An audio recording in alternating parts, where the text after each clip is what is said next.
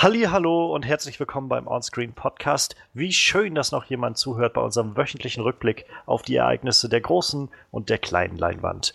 Mein Name ist Johannes Klahn und wir haben wie immer eine tolle Show dabei. Und ich muss sagen, ich glaube, das erste Mal, seit wir das machen, fühle ich mich wohl dabei zu sagen, ich glaube, wir haben heute für jeden was dabei.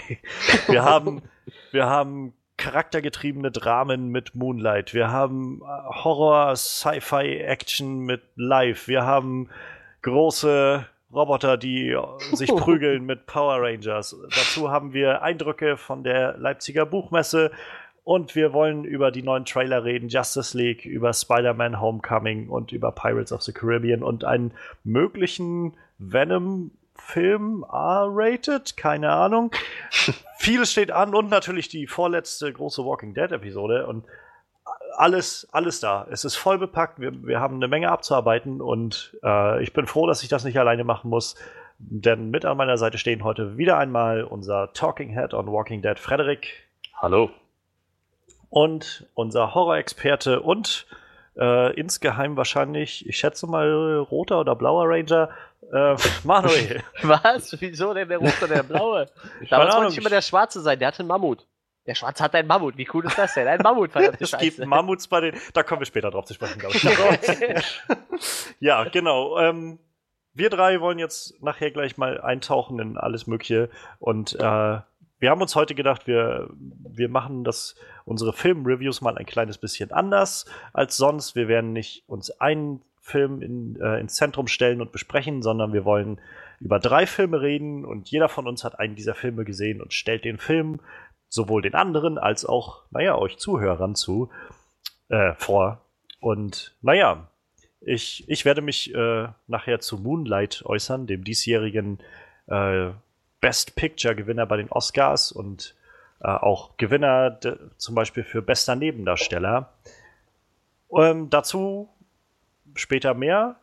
Dann wollen wir nachher auch zu Live kommen, dem neuen Film mit Ryan Reynolds und äh, Jake Gyllenhaal, wie er glaube ich eigentlich heißt, Jake Gyllenhaal. Und äh, ja, das Ganze wirkte in den Trailern immer sehr, sehr intensiv und sehr alienlastig. Und Freddy wird uns mal nachher auf die Sprünge helfen, was genau da alles passiert ist und ob es sich tatsächlich um ein Venom-Prequel handelt, wie die Fantheorien es schon prophezeit haben. ähm, und Manuel wird uns dann entführen in die Welt der Mighty Morphin Power Rangers 2017. Ähm, auch da bin ich sehr gespannt, was draus geworden ist und was Manuel zu erzählen hat. Und das Ganze machen wir selbstverständlich, weil wir das Ganze, unser Konzept etwas abändern wollten und nicht, weil nicht jeder von uns jeden Film schauen konnte. Das wäre ja lächerlich. ähm, ja, aber davor wollen wir nachher noch die anderen Sachen machen und deshalb gebe ich jetzt noch fix die Timecodes durch, damit wir auch durchstarten können. Wir fangen jetzt an mit unseren Highlights der Woche. Wir wollen die Trailer Justice League, Spider-Man Homecoming, Pirates of the Caribbean äh, näher betrachten. Danach gehen wir über in ein kleines Sondersegment, wo wir äh, uns über die LBM ein bisschen unterhalten wollen, die Leipziger Buchmesse, auf der ich jetzt am Wochenende war und ich konnte ein paar Leute interviewen. Das Ganze wird stattfinden bei 59 Minuten und 42 Sekunden. Und im Anschluss folgt die Recap der neuesten Walking Dead Episode, die dann ja schon die vorletzte ist in der Staffel. Mhm. Damit beginnen wir bei eine Stunde, 18 Minuten und 3 Sekunden.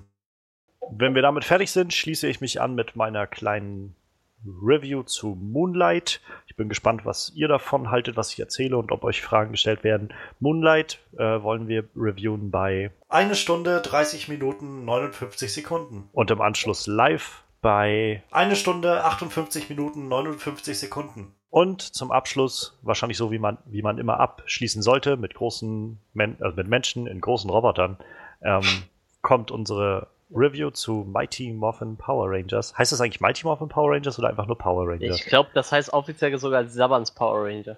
Dann Sabans Power Rangers bei 2 Stunden, 20 Minuten und 57 Sekunden. Okili dokili, lasst uns anfangen mit den Highlights der Woche. Highlights der Woche. Ja, was haben wir da alles?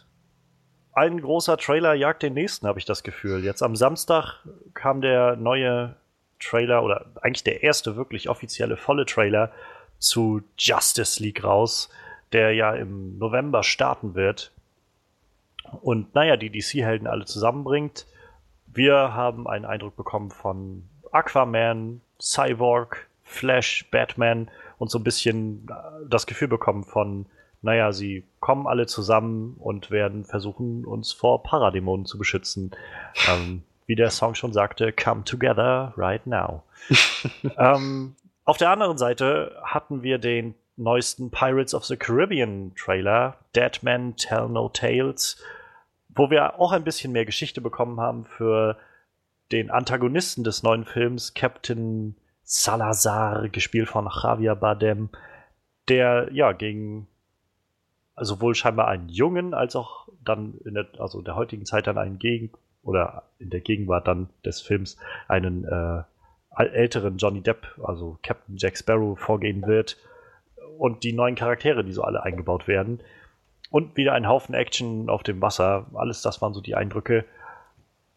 Und der dritte Trailer ist jetzt gerade vor zwei Stunden oder sowas zum Zeitpunkt dieser Aufnahme rausgekommen und das ist der äh, zweite volle offizielle Trailer zu Spider-Man Homecoming, in dem wir ein bisschen mehr, äh, ein bisschen viel mehr äh, Story zum Film bekommen, ähm, wie Vulture da so reinpasst und wie Spidey damit umgehen wird, wie Tony Stark mit all dem zusammenhängt. Das haben wir in dem Film, äh, in dem Trailer ein bisschen bekommen. Und wir dachten uns, passend zu dieser ganzen Spider-Man-Thematik sollte aufgegriffen werden, da wir ja schon vor einer Woche über den geplanten Venom-Film geredet haben, der äh, von Sony scheinbar gerade in der Entwicklung ist, sollte, ja, sollten wir vielleicht aufgraben, dass, äh, aufgreifen, dass sich da mehr entwickelt hat. Und zwar äh, hat Collider berichtet, also das sind alles Berichte von, ja, von verschiedenen Movie-Seiten, aber es gibt noch kein offizielles Statement von Sony. Insofern muss man das alles immer mit Vorsicht genießen, aber der momentane Stand ist wohl, dass Sony tatsächlich an einem eigenen Shared Universe arbeitet, was separat vom Marvel Cinematic Universe spielt. Und Venom, der nächstes Jahr im Oktober rauskommen soll, soll quasi den Anfang bilden für dieses Universum und nach neuesten Angaben ein R-Rated-Film werden, also in eine Sci-Fi-Action-Horror-Version reingehen, die ja das R-Rating auskosten kann. Außerdem wurde angekündigt, dass sich äh, daraufhin ein Black Cat und Silver Sable Film anschließen soll in diesem Universum. Also über die weiteren äh, Spider-Man-Bösewichte Black Cat und Silver Sable. Ja, das sind unsere drei großen Themen. Was springt uns ins Auge? Manuel, was sagt ihr zu? Was sagt ihr nicht zu? Ja, machen wir was, was denkst der Karibik, würde ich sagen. Captain Salazar. Das haben die irgendwo geklaut, ich weiß aber nicht mehr woher. das denke ich die ganze Zeit drüber nach, welche Namen höre. Ich weiß nämlich, dass der YouTuber Salazar sich nach einem Captain Salazar aus einem Computerspiel benannt hat. Ich denke mal, denselben wird jetzt äh, Disney auch aufgegriffen haben, vermutlich. Irgendwoher. Irgendeiner wird wahrscheinlich um die Ecke gekommen sein, seine alte Spielesammlung durchgeguckt haben und gesagt haben, Salazar, ich glaube, das wäre ein cooler Name für so einen spanisch angehauchten Captain von einem Piratenschiff. So.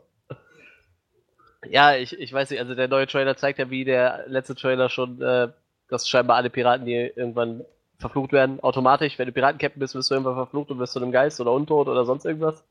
Ich, ich glaube, das ist doch einfach aber, so. Aber der ist ja gar kein Pirat, das ist ja irgendwie das Interessante. Der scheint ja eigentlich eher Piratenjäger gewesen zu sein, so irgendwie von der Marine oder sowas. Oder ja, okay, der, jeder, der auf See ist. Ja, ich wollte gerade sagen, dann halt ja. jeder, der das Schiff kommandiert, ist mir ja, ja. auf Wurst, aber das ist ja scheinbar, sobald er einmal ins Wasser gefallen bist, so bist du irgendwie untot oder mutierst oder ich weiß es nicht so. Das ist ja irgendwie scheinbar so die Grundprämisse von dem Fluch der Karibik-Teilen, so. Ich glaube, das könnten ja noch ewig ausweiten, so. Mumifiziert hatten wir noch nicht. Vielleicht kommen demnächst noch Mumienpiraten oder so. Ich weiß es nicht. Ich glaube, das ist so ein bisschen wie bei äh, Dragon Ball Z, oder? Sobald du irgendwie auf See unterwegs bist, musst du dir um den Tod keine Sorgen mehr machen, weil sobald du stirbst, kommst du sowieso irgendwie wieder. Also. Ja, eben. Dann bist du halt irgendein Fisch, Viech oder irgendeiner, dem kein Gesicht fehlt oder ein Zombie. Keine Ahnung, was das alles sein soll. Was war der Barbossa? Ich weiß nicht, vielleicht eher so der Zombie-Typ oder so. Ich, ich weiß nicht, ich, ich blick da auch langsam nicht mehr durch. Also irgendwie wirkt das schon alles so, als wäre das immer wieder dasselbe, das wiederholt sich halt. Ne? Die sind halt scheinbar immer irgendwie noch ein Ticken fieser wie die letzten und. Aber ich fand den Trailer trotzdem ziemlich fett eigentlich. ich werde mir den Film wahrscheinlich auch angucken. Glaube ich. Ja, ich denke, ich werde mir den auf jeden Fall angucken. Ich habe die anderen vier auch gesehen und hatte noch auch beim vierten noch ein bisschen Spaß. Auch mit dem falschen Synchronsprecher dann tatsächlich. Der eigentlich der richtige ist. Ach, ja, das, ja. David Nathan. Ja, du, du kannst eigentlich nicht drei Teile lang einen anderen nehmen und naja. dann sagen, komm, wir gehen wieder zum Stammsprecher zurück. So, das funktioniert nicht. So, nicht bei so einer Rolle. Und ich finde, David Nathan hat es auch nicht so gut gemacht in dem Fall dann, wie, wie der davor so. Der hat das schon irgendwie so in den ersten drei Teilen ziemlich perfektioniert mit seinem, weiß ich nicht, wie nennt man das? Leicht äh, homoerotisch, Sonnenstich angehauchten Piraten. So, ich fand das echt gut, der hat das echt gut gemacht. Naja. Ja, ich, hat, ich hatte damals auch so das Gefühl, dass. Also ich meine, David Nathan macht halt irgendwie immer einen guten Job, weil der ja, ist halt einfach ein richtig guter Synchronsprecher. Aber wenn man halt über drei Filme eine andere Stimme gewohnt ist für diesen Charakter, und ich glaube, es war dann halt auch irgendwie an David Nathan so dieses, naja, dieses Konzept, was Markus Off, der der vorherige Synchronsprecher war, dieses Konzept zu übernehmen, äh, ja, dann wirkt es halt auch irgendwie so aufgesetzt. Das Gefühl hatte ich jedenfalls so, als ob da jemand gerade versucht, so dieses, was Markus Off halt vorgemacht hat, nachzumachen. So diese Savi und so. Das war so ein bisschen, naja. Insofern wird es wahrscheinlich besser kommen, wenn man eigentlich immer im Original solche Sachen guckt, aber. Ja, das stimmt naja. schon. Aber wir haben halt in Deutschland tatsächlich echt noch eine gute Synchro meistens ja, bei den meisten Fall. Filmen. Ne? Auf jeden Fall. Die andere Länder anguckst, aber viele Länder synchronisieren ja gar nicht, die zeigen dann untertitelt, ne? Aber ja, wäre mir auch egal gewesen, aber wie gesagt, wenn du drei Teile in, in deutscher Stimme geguckt hast und dann ja, die Sprecher, dann ist halt, ist halt schwierig. Ne? Also ich meine, gerade bei, ähm, gerade wenn es dann in Filmen halt scheiße klingt, so wie ich jetzt, ich bring's immer wieder gerne hervor, wie ich halt bei Moana das Gefühl hatte, dass Andreas Burani so den Film für mich kaputt gemacht hat, weil er einfach kein Synchronsprecher ist und man das so gemerkt hat. Oder wie Freddy auch immer wieder gut hervorgehoben hat, äh, Gronk in dem Lego Batman-Film oh, als Joker einfach der, der Sache nicht gewachsen ist, weil wenn man keine Ausbildung dafür hat, dann, dann weiß ich halt immer zu schätzen, was diese ausgebildeten Synchronsprecher eigentlich alle leisten, die hier was machen. Ja. Und dafür, dass ich mein Leben lang eigentlich immer Filme geschaut habe, äh, auf Deutsch und immer das Gefühl hatte, dass, also jedenfalls in den meisten Sachen immer das Gefühl hatte, wow, das ist echt gut gemacht und das funktioniert irgendwie gut. Und klar, wenn sich dann irgendwann mal eine Stimme ändert, dann fällt es einem auch irgendwie auf. Aber dann fällt es einem, glaube ich, auch nur auf, weil es halt im Vorfeld so gut war wieder. Und, ähm, naja. Ähm, ja, ich, ich kann mich mal anschließen mit meinen Gedanken. Also ich, ich weiß nicht, also ich, ich bin jetzt halt nicht mega begeistert für den neuen Pirates of the Caribbean Film, aber der Trailer war halt schon okay. So, das war halt schon ganz, ganz fetzig mal wieder zu sehen, wie halt die ganzen äh, Schiffe dann so irgendwie explodieren oder irgendwo an so Klippen im Wasser umherfahren oder irgend so eine verrückten Sachen. Also ich fand den dritten äh, Pirates of the Caribbean halt auch schon, also ich fand den ersten halt wirklich gut und die darauffolgenden alle mal ein bisschen, naja, weniger gut. Und den dritten fand ich halt so ein bisschen sehr, sehr groß und irgendwie zu voll und zu lang und so. Aber ich kann, also man kann es nicht anders sagen, diese Szene oder diese Schlussschlacht, wo sie dann irgendwie in diesem Strudel im Wasser umherfahren und das ist schon ziemlich alles beeindruckend so, wo ich mhm. dann denke, ja, sie wissen wenigstens irgendwie, was Interessantes ist, also was man so Interessantes machen kann mit dieser Wasserwelt und insofern, das, das hat mir dieser Trailer jetzt ein bisschen gegeben. Ich finde halt den Salazar auch irgendwie sehr interessant, also das gibt der ganzen Sache nochmal so eine neue Note irgendwie, dass das halt jetzt nicht äh, wieder irgendein verfluchter Kapitän ist, so wie bei Teil 4 mit dem Blackbeard oder naja, irgendwie jedem anderen Teil so gefühlt mit irgendwie Davy Jones und Barbossa und so, dass das irgendwie so eine, naja, wie so eine Piratengilde, die da irgendwie sich gegenseitig alle bekriegen, sondern, naja, das ist halt jemand, der ursprünglich Piraten gejagt hat und scheinbar, nach dem, was ich jetzt dem Trailer entnehmen kann, hat ja Jack Sparrow das ja scheinbar selbst zu verantworten, dass er überhaupt da ist, weil er den ja scheinbar umgebracht hat oder so. Ja, oder Mehr auf jeden Fall den Tod geführt quasi. Ja. Ne? Und insofern, ja, ist das so, wo ich denke, gibt der ganzen Sache einen neuen Spin, interessanten Spin. Ich bin halt gespannt, wie sie erklären oder ob sie erklären, warum der halt jetzt erst kommt. So, nachdem Jack Sparrow, also er scheint ja irgendwie einer der ersten äh, gewesen zu sein, der irgendwie mit Jack Sparrow zu tun hatte und irgendwie was gegen Jack Sparrow hatte, weil er war da ja scheinbar noch jung. Und dann war er irgendwie einfach mal 20, 30 Jahre oder so weg, während dann halt Barbossa, Barbossa kam und Davy Jones kam und äh, sie alle sich äh, geprügelt haben, auch mit, mit Blackbeard und so. Und dann kommt er zum Schluss und sagt, übrigens, ich bin auch noch da. das, da bin ich gespannt, ob sie das aufgreifen und sagen, keine Ahnung, irgendwas, was in dem Film passiert, hat ihn halt dann, keine Ahnung, hervorgerufen aus seinem Schlaf oder so oder wieder zum, zum Leben erweckt oder irgend sowas. Oder ob er jetzt wirklich einfach planlos 40 Jahre oder so, 30 Jahre über die Karibik gefahren ist und ihn nicht gesehen hat so.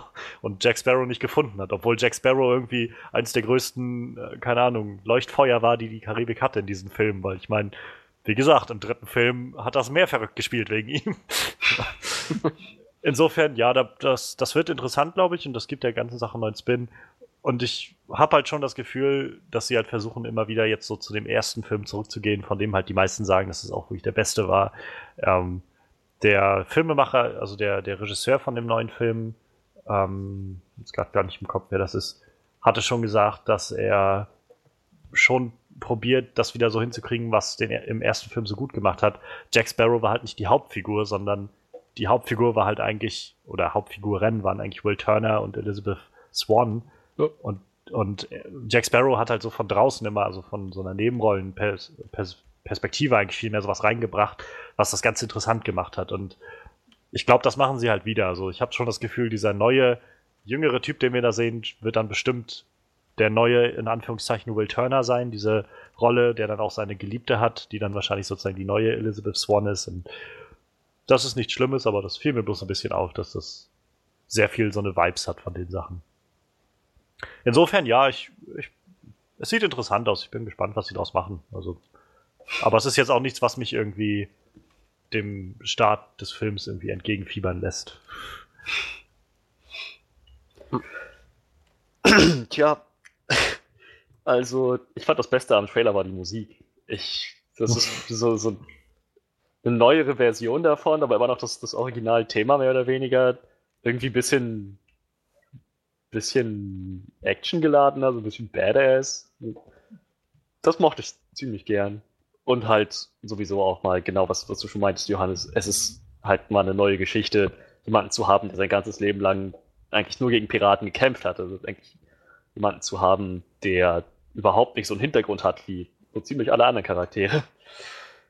Ähm, ja, also so, das ist halt mal eine neue Origin-Story, was, wo ich auch finde, das bringt ein bisschen frischen Wind rein.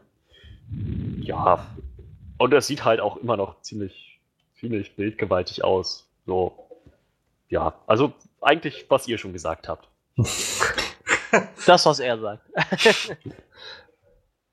ähm, Gibt es denn irgendwas, gerade du bist ja jetzt noch mehr Fan auch irgendwie dieses Franchises, also als ich zum Beispiel.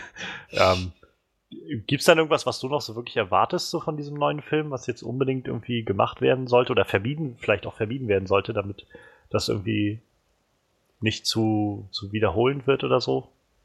Das ist halt genau das Ding. Ich, ich hatte bisher nie Probleme mit irgendeinem dieser Filme. Ich finde, die haben halt immer das abgeliefert, was ich von denen erwartet habe. So coole Action, ordentlich Spaß, bisschen was Mystisches, so, ja, ich fand das bisher immer gut. Und wenn sie das nochmal machen, dann sehr gern. Dann sollen sie es wiederholen. Also ich hätte zum Beispiel nichts dagegen, wenn sie einfach mehr Jungfrauen jetzt rauslassen. Ach. Und, und vielleicht auch nicht unbedingt wieder reinbringen, dass es irgendeine, äh, irgend so ein Piraten, was war das im dritten Teil, so eine Art äh, Piraten Gilde halt gibt, wo sie sich irgendwie alle ja. paar Jahre treffen und so. Das habe ich, das fand ich auch interessant. Ich habe den, ich habe das alles durchgehen lassen, so deswegen denke ich so, sollen sie ruhig machen, wie sie lustig sind. Ja, ich glaube wirklich, was mich am meisten reizt, ist halt tatsächlich Javier Bardem und tatsächlich auch Geoffrey Rush als Barbossa nochmal zu sehen. Der war auch immer ziemlich cool. Das stimmt, ja. Ich habe da auch bloß wieder Angst, dass das wieder so eine Geschichte wird. Jetzt, in, ich glaube, in dem Trailer war es nicht zu sehen, aber in dem davor, wo halt dann der Barbossa irgendwie zu, äh, äh, der Javier, der Salazar dann zu Barbossa sowas sagt wie, finde Jack Sparrow für mich oder irgendwie sowas in die Richtung, wo ich ja gedacht habe, das haben wir jetzt auch schon irgendwie fünfmal gesehen, dass, dass, dass Barbossa von irgendwem, entweder rennt er alleine los oder wird von irgendwem dazu animiert, loszurennen und Jack Sparrow zu jagen. naja. Aber ja, ich glaube, es könnte halt trotzdem einfach spaßiges Blockbuster-Kino werden, so. Sommerkino. Genau. Und mehr erwarte ich auch gar nicht. Daher, und bisher sieht der Trailer nach genau dem aus. Also sollte, sollte funktionieren. Ich bin gespannt, also zum einen bin ich gespannt, wie viel der Film letztendlich einspielt, weil der letzte Film ja mal unfassbar gut an den Kinokassen lief. Ähm, ob das noch funktioniert und zum anderen, wenn das wieder so gut funktioniert, ob sie dann nochmal einen neuen Film mit Johnny Depp machen, so, ob Johnny Depp das nochmal macht. Ich weiß, letztes Mal war das schon so beim vierten, glaube ich, dass er da schon echt, naja, lange mit sich äh, verhandeln lassen hat, bis er dann wirklich gesagt hat, okay, ich mach's, ich äh, unterschreibe dann nochmal. Und ich glaube, für den fünften jetzt mussten sie sein Budget auch nochmal ordentlich anheben, damit er nochmal zurückkommt. Ich frage mich halt, ob der noch für den sechsten Film auch nochmal da wäre. Naja, oder sie bereiten jetzt halt tatsächlich vor, dass ihn jemand ablöst. Ja, das. Aber ganz im Ernst, Man das Johnny kann. Depp reißt ja auch nicht so die guten Filme. das stimmt allerdings, Ne? ja. Vielleicht hat er sich deshalb überlegt, vielleicht mache ich noch mal was, was ich gut kann. Ich hatte letztens eine äh, interessante Diskussion gesehen gehabt online. Bei Collider war das, glaube ich, wo sie über so ein, naja, über so den Status von, von Movie-Stars heutzutage geredet haben. Und ich glaube, das fällt so ein bisschen in diese Kategorie. Also, wenn man jetzt so an die 90er zum Beispiel zurückdenkt, da hat halt gereicht, wenn irgendwo auf dem Kinoposter stand, ähm, Johnny Depp in oder halt. Arnold Schwarzenegger in. Und das war halt der Magnet, der die Leute reingezogen hat, durch den die Leute in diese Filme reingegangen sind und warum die dann erfolgreich wurden. Das funktioniert in den letzten fünf bis zehn Jahren irgendwie nicht mehr so wirklich gut.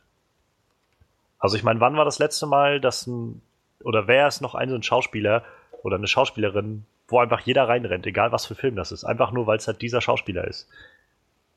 Vielleicht Viel- ja Hugh Jackman oder so. Taylor Lautner. Wer? Wer ist das? Jacob aus Twilight. ah, okay. Mm, Habe ich nie gesehen, keine Ahnung. Ich glaube nicht, dass der so viele Leute reinzieht. Also ähm, Naja, also er, die Leute, die er reinzieht, die gehen genau mit diesem Gefühl rein. Egal was es für ein Film ist, Taylor Lautner spielt mit, ich muss den sehen. Aber es geht hier, also was ich meine ist halt, es geht nicht um, um Fans so, es geht halt einfach auch um, um großes Publikum, also dass ein Film auch wirklich erfolgreich wird. Ähm, ja, beispielsweise, auch keiner ein. klar, die Breaking, äh, Breaking Dawn Sachen und so, also hier Twilight und so weiter, da hat er überall mitgespielt und da sind die Leute reingerannt, aber es gab zwischenzeitlich dann immer so ein paar Filme, die er mal gemacht hat und das waren alles Flops, weil halt dann Ja, kaum jemand da reingeht so und ähm, also ich finde es halt irgendwie einfach, es ist irgendwie eine interessante Entwicklung, die gerade so stattfindet in der Kinowelt. Leute interessieren halt, glaube ich, heutzutage mehr so Franchises. Also wie zum Beispiel Pirates of the Caribbean. Das zieht an, da gehen die Leute rein. Das ist es, was die Leute sehen wollen. Und da interessiert sie dann vielleicht auch ein Stück weniger, wer da alles dabei ist, als vielmehr, dass es halt genau das ist, was sie erwarten. Ähm, ich glaube, ein gutes Beispiel war auch, vor ein oder zwei Jahren kam ähm, der letzte, ich glaube vor zwei Jahren war das, kam der letzte Mission Impossible Film. Ähm, ich habe den nicht gesehen, aber der soll wieder ziemlich gut gewesen sein und war halt auch ein großer Erfolg. Und irgendwie ein Jahr später kam dann dieser Jack Reacher 2, auch wieder mit Tom Cruise in der Hauptrolle. Auch eigentlich fast dasselbe Konzept, irgendwie so ein, so ein Ex-Agent oder sowas, der jetzt gejagt wird und sich da gegen irgendwelche Leute wehren muss. Totaler Flop. Einfach weil, also es ist zwar derselbe Schauspieler in demselben Genre, mit denselben Sachen so, aber kannst du vergessen, sobald dann der Name nicht mehr draufsteht, ist das nicht mehr interessant. Oder, also ich meine, gutes Beispiel ist eigentlich das heute, wo wir, glaube ich, nachher nochmal drauf zu sprechen kommen, live. Also ich habe eigentlich re bisher recht viel Gutes über den Film gehört und der Film ist halt gespickt mit wirklich bekannten, guten Schauspielern, so Ryan Reynolds, Jack Gyllenhaal. Ähm, und der Film war jetzt trotzdem relativ enttäuschend an dem äh, an den Kinokassen in Amerika am- im Eröffnungswochenende. Das macht mich traurig. Aber darauf Ja. kommen wir nachher noch zu sprechen. Ja, ja. Das ist halt wieder genau das, irgendwie Leute beschweren sich darüber, dass es nichts Originelles mehr gibt und wenn es dann halt was gibt, dann gehen sie nicht rein. Und jetzt steht der Film halt bei 28 Millionen Dollar am, nach dem ersten Wochenende. Bei 58 Millionen Dollar Budget. Naja. Ähm, genug davon, glaube ich. Äh, wir haben noch. Wir, wir haben andere- heute zu viel zu tun, wir können Ja. abschweifen. wir haben noch andere Themen auf dem Schirm. Ähm, ich mache einfach mal weiter, würde ich sagen. Und äh, ich bin noch so ein bisschen am Hadern, über was ich am liebsten reden möchte. Ich glaube, ich möchte über Spider-Man Homecoming reden, über den Trailer. Und das klingt jetzt vielleicht hart, aber also ich fand den Trailer jetzt nicht so toll.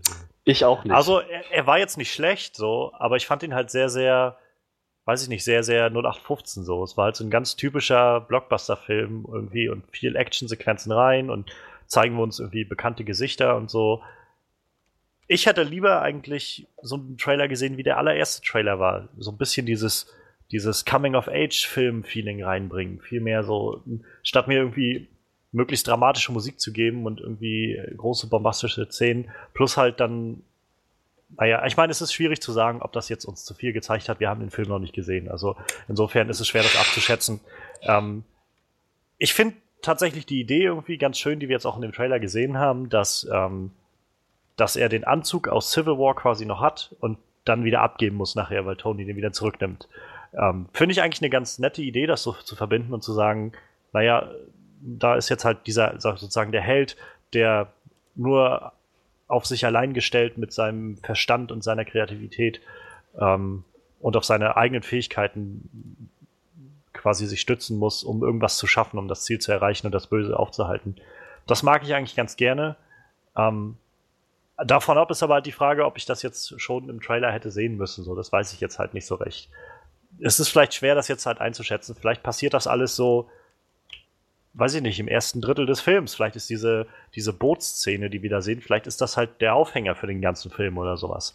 Und danach dreht das Ganze in eine andere Richtung ab. Wer weiß. Ich mag die Szenen sehr gerne, indem man ihn mit seinem Freund zusammen sieht, mit seinem Schulfreund, weil das sind so die Sachen, die ich gerne sehen möchte. Irgendwie jetzt mal so, wir haben schon so einen jungen Spider-Man, dann zeigt mir das doch auch. Zeigt mir, dass das nicht einfach wieder so ein ganz typischer 0815 Actionfilm ist, sondern dass das halt eine neue Perspektive auf Sachen wirft. Wir haben jetzt diesen Spider-Man in der Highschool und wir sehen halt, wie er äh, mit seinem Freund zusammen sich unterhält, wie sein Freund darauf reagiert, dass, als er herausfindet, dass er Spider-Man ist. Und genau diese Sachen mochte ich halt am liebsten eigentlich an den Trailer. Also dieses, wie er ihn dann fragt, kann, kannst du, kannst du auch irgendwie eine, eine Armee von äh, Spinnen herbeirufen oder irgendwie sowas?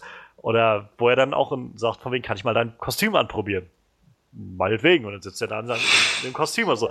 Das sind so die Sachen, wo ich denke, genau das möchte ich sehen. Irgendwie, wie, wie würde halt so ein Teenager damit umgehen, wenn er diese Kräfte hätte und auf einmal, also sowieso immer schon, unbedingt Leuten das erzählen will eigentlich, aber es nicht kann und dann findet halt sein bester Freund das raus und dann hat er irgendwie jemanden, mit dem er darüber reden kann, mit dem er sich darüber austauschen kann und Scheiße damit machen kann. So, das ist, das, das möchte ich gerne sehen und das hätte, davon hätte ich, glaube ich, gerne mehr gesehen. Ich habe nach wie vor keinerlei Bedenken bei dem Film an sich. So. Also ich mache mir keine Sorgen darum, dass der Film irgendwie ein Reinfall werden könnte oder sowas. Jedenfalls habe ich keinen Grund dazu bisher. Nur der Trailer war halt, er war halt auch nicht schlecht, er war halt einfach nur sehr, sehr durchschnittlich für mein Verständnis. Und das ist so, ja, schade, bisschen. Ja, mein einziges Problem mit dem Trailer war auch, dass er echt ganz schön viel vorweggenommen hat. Ich meine, Aufhänger oder nicht, diese Bootsszene, zusammen mit Iron Man, das hätte ich eigentlich ganz gern erst im Film gesehen. So, ich glaube, das hätte dann viel stärkeren Impact gehabt. Ähnlich wie mit Doomsday in Batman wie Superman. Ähm, ja, ab davon, ich denke mal, vielleicht war das genauso vorgesehen, dass der erste Trailer so dieses Coming-of-Age-Ding hervorhebt und der zweite nochmal zeigt, es ist auch ein Actionfilm. Ja, also ich meine, ich, ich will halt nicht sagen, dass ich keine Action wollte. Ich, ich hätte bloß gerne vielleicht mehr dieses Feeling gehabt. Jetzt war gerade so unterlegt mit dieser dramatischen Musik und den, äh, wie man immer so schön sagt, den ähm, Horns, so dieses Inception-Gedröhne, so mit drunter. Das sind so diese Sachen, wo ich gedacht habe, das fühlt sich gerade einfach nur so ganz generic an. Irgendwie genau das, was man erwartet. So und äh, ja, ich weiß nicht war, war jetzt nicht schlimm, wie gesagt. Aber was mir noch einfällt, ich mag das Design von, äh, von Vulture immer gerne, immer mehr, sag ich mal, je mehr ich das sehe. Also das sieht schon ziemlich cool aus und ich bin echt gespannt, Michael Keaton in der Rolle zu sehen. Ja, eigentlich ist Vulture ja ziemlich äh, albern als Charakter. Ja. Also so optisch finde ich den ziemlich albern eigentlich wenn man ihn so darstellt wie in den Comics, ja, in eben. seinem hautengen grünen Stoffanzug mit diesen Federflügeln. Ganz genau. Dann, ja, dann, und, und, und dann Glatze und, dann, und Hakennase. Genau, genau. Das ist dann, das sieht schon wirklich ziemlich bescheuert aus. Und dann hat man noch ganz kurz Schock, Schocker gesehen, ne? Wie er Spider-Man mhm. wegboxt, ne? Mhm. Ich hoffe, die belassen es bei zwei nicht. Ich meine, die machen ja auch gern mal fünf Charaktere Bösewichte in einen Film und drei davon du wegschmeißen. Es ist halt die Frage, wie man es einführt. Ne? Also ich meine, bei, bei Captain America Civil War haben sie halt auch im Vorfeld, hieß es dann, oh, Crossbones ist auch da drin. Wie soll denn das alles funktionieren, wenn die alle gegeneinander kämpfen und äh, dann irgendwie Simo da drin ist als Böser und dann auch noch Crossbones. Und letztendlich war es halt, Crossbones war halt einfach nur in der Anfangsszene zu sehen. So, das war alles. Er war halt am Anfang da und ist dann auch rausgefiltert worden. Ja, und im letzten Spider-Man war äh, Rhino mal kurz da und war voll für Arsch. So, ja, sicher, sicher. Aber den haben sie ja im Vorfeld halt auch mega angeteasert. So, da hieß es ja ständig irgendwie, Rhino ist in diesem Film und yeah. Und in den Trailern war halt genau diese letzte Szene ja auch zu sehen, mhm. wie er dann ja, gegen ja. ihn kämpft und so. Und, und, da hört der Film auch einfach auf. So. Ja, ja, ja, ah. genau. Und, und davon ab, also neben Rhino waren die anderen Bösen in dem Film auch nicht so wirklich der, der Hammer. So. Ja, das ja. stimmt. Ja, äh, Manuel, was meinst du denn? Ich fand den Trailer nett, aber ich weiß, ich habe auch so ein bisschen wie Freddy das Gefühl, du hast das meiste irgendwie, hast du schon gesehen, so wie diese Bootszene. Sieht so aus wie so eine typische Spider-Man-Endszene irgendwie, ne? So, so, so. Ich weiß, es gibt ja in jedem Teil irgendwie, irgendwo fällt was auseinander und oder irgendwo rettet er eine Gondel oder weißt du, so, so, sowas halt, ne? Das sind mhm. meinst du immer so die Kernszenen in den Filmen halt, ne? Und ja, wenn es wirklich die Kernszene in dem Film ist, so, dann kenne ich es ja schon, weißt du, dann. Aber ja, ich glaube, der Film wird gut. Ist mir eigentlich wurscht, dass sie da zeigen im Trailer so. So viel gebe ich da, da nicht drauf. Also ich, ich denke mal schon, das wird ziemlich gut, was wir da geboten kriegen und so. Ich und hatte so ein bisschen. Vulture finde ich jetzt äh, dann doch ganz nett, weil die Original finde ich dann doch eher lächerlich. Ich hatte so ein bisschen Bedenken. Also, ich glaube, den Trailer würde ich rückblickend noch schlechter finden, wenn ich nachher herausfinde, dass diese Sequenz auf diesem Flugzeug, die wir da sehen in dem Film, halt das Finale ist irgendwie. Das fände ich dann schon so ein bisschen, okay, dann habt ihr uns irgendwie das Finale sogar mit in dem Film gegeben, äh, in dem Trailer gegeben. So. Das, das fände ich nicht so toll, wo man sieht, wie er da auf, mit Vulture kämpft auf diesem abstürzenden Flugzeug und das dann irgendwie so mit den äh, über die, die Flügel dann so ein bisschen lenkt und so über die Tragflächen des Flugzeuges wenn das auch das Finale des Films ist, dann wäre ich tatsächlich auch dabei und würde sagen, okay, der Trailer war jetzt echt nicht gut so. Ja. Aber davon ab, ähm, naja. Ich mochte auch sehr gerne, wie, ähm, wie er mit seinem Freund saß und die beiden im Fernsehen dieses Video von Captain America gesehen haben und er dann meinte, kennst du den auch? Ich habe ihm sein Schild geklaut. Wie gesagt, das sind, das sind so die Sachen, das, davon hätte ich gerne mehr gesehen und irgendwie ein besseres Gefühl dafür bekommen nichtsdestotrotz, ich freue mich sehr auf den Film. Ähm, und wo wir jetzt gerade schon bei Spider-Man sind, wir haben ja, wie gesagt, diese Venom-Story noch. Ähm, die wäre vielleicht noch wert, das angesprochen zu werden, denn es gibt noch immer keine offizielle Bestätigung oder so, aber es scheint doch alles sehr in die Richtung zu gehen, dass Venom ein neues Universum starten wird, was dann separat steht vom MCU und ohne das, ohne den Rest quasi auskommt und scheinbar ja mit Black Cat und Silver Sable zusammen dann agieren wird und wer weiß, was da nachher noch als geplant ist.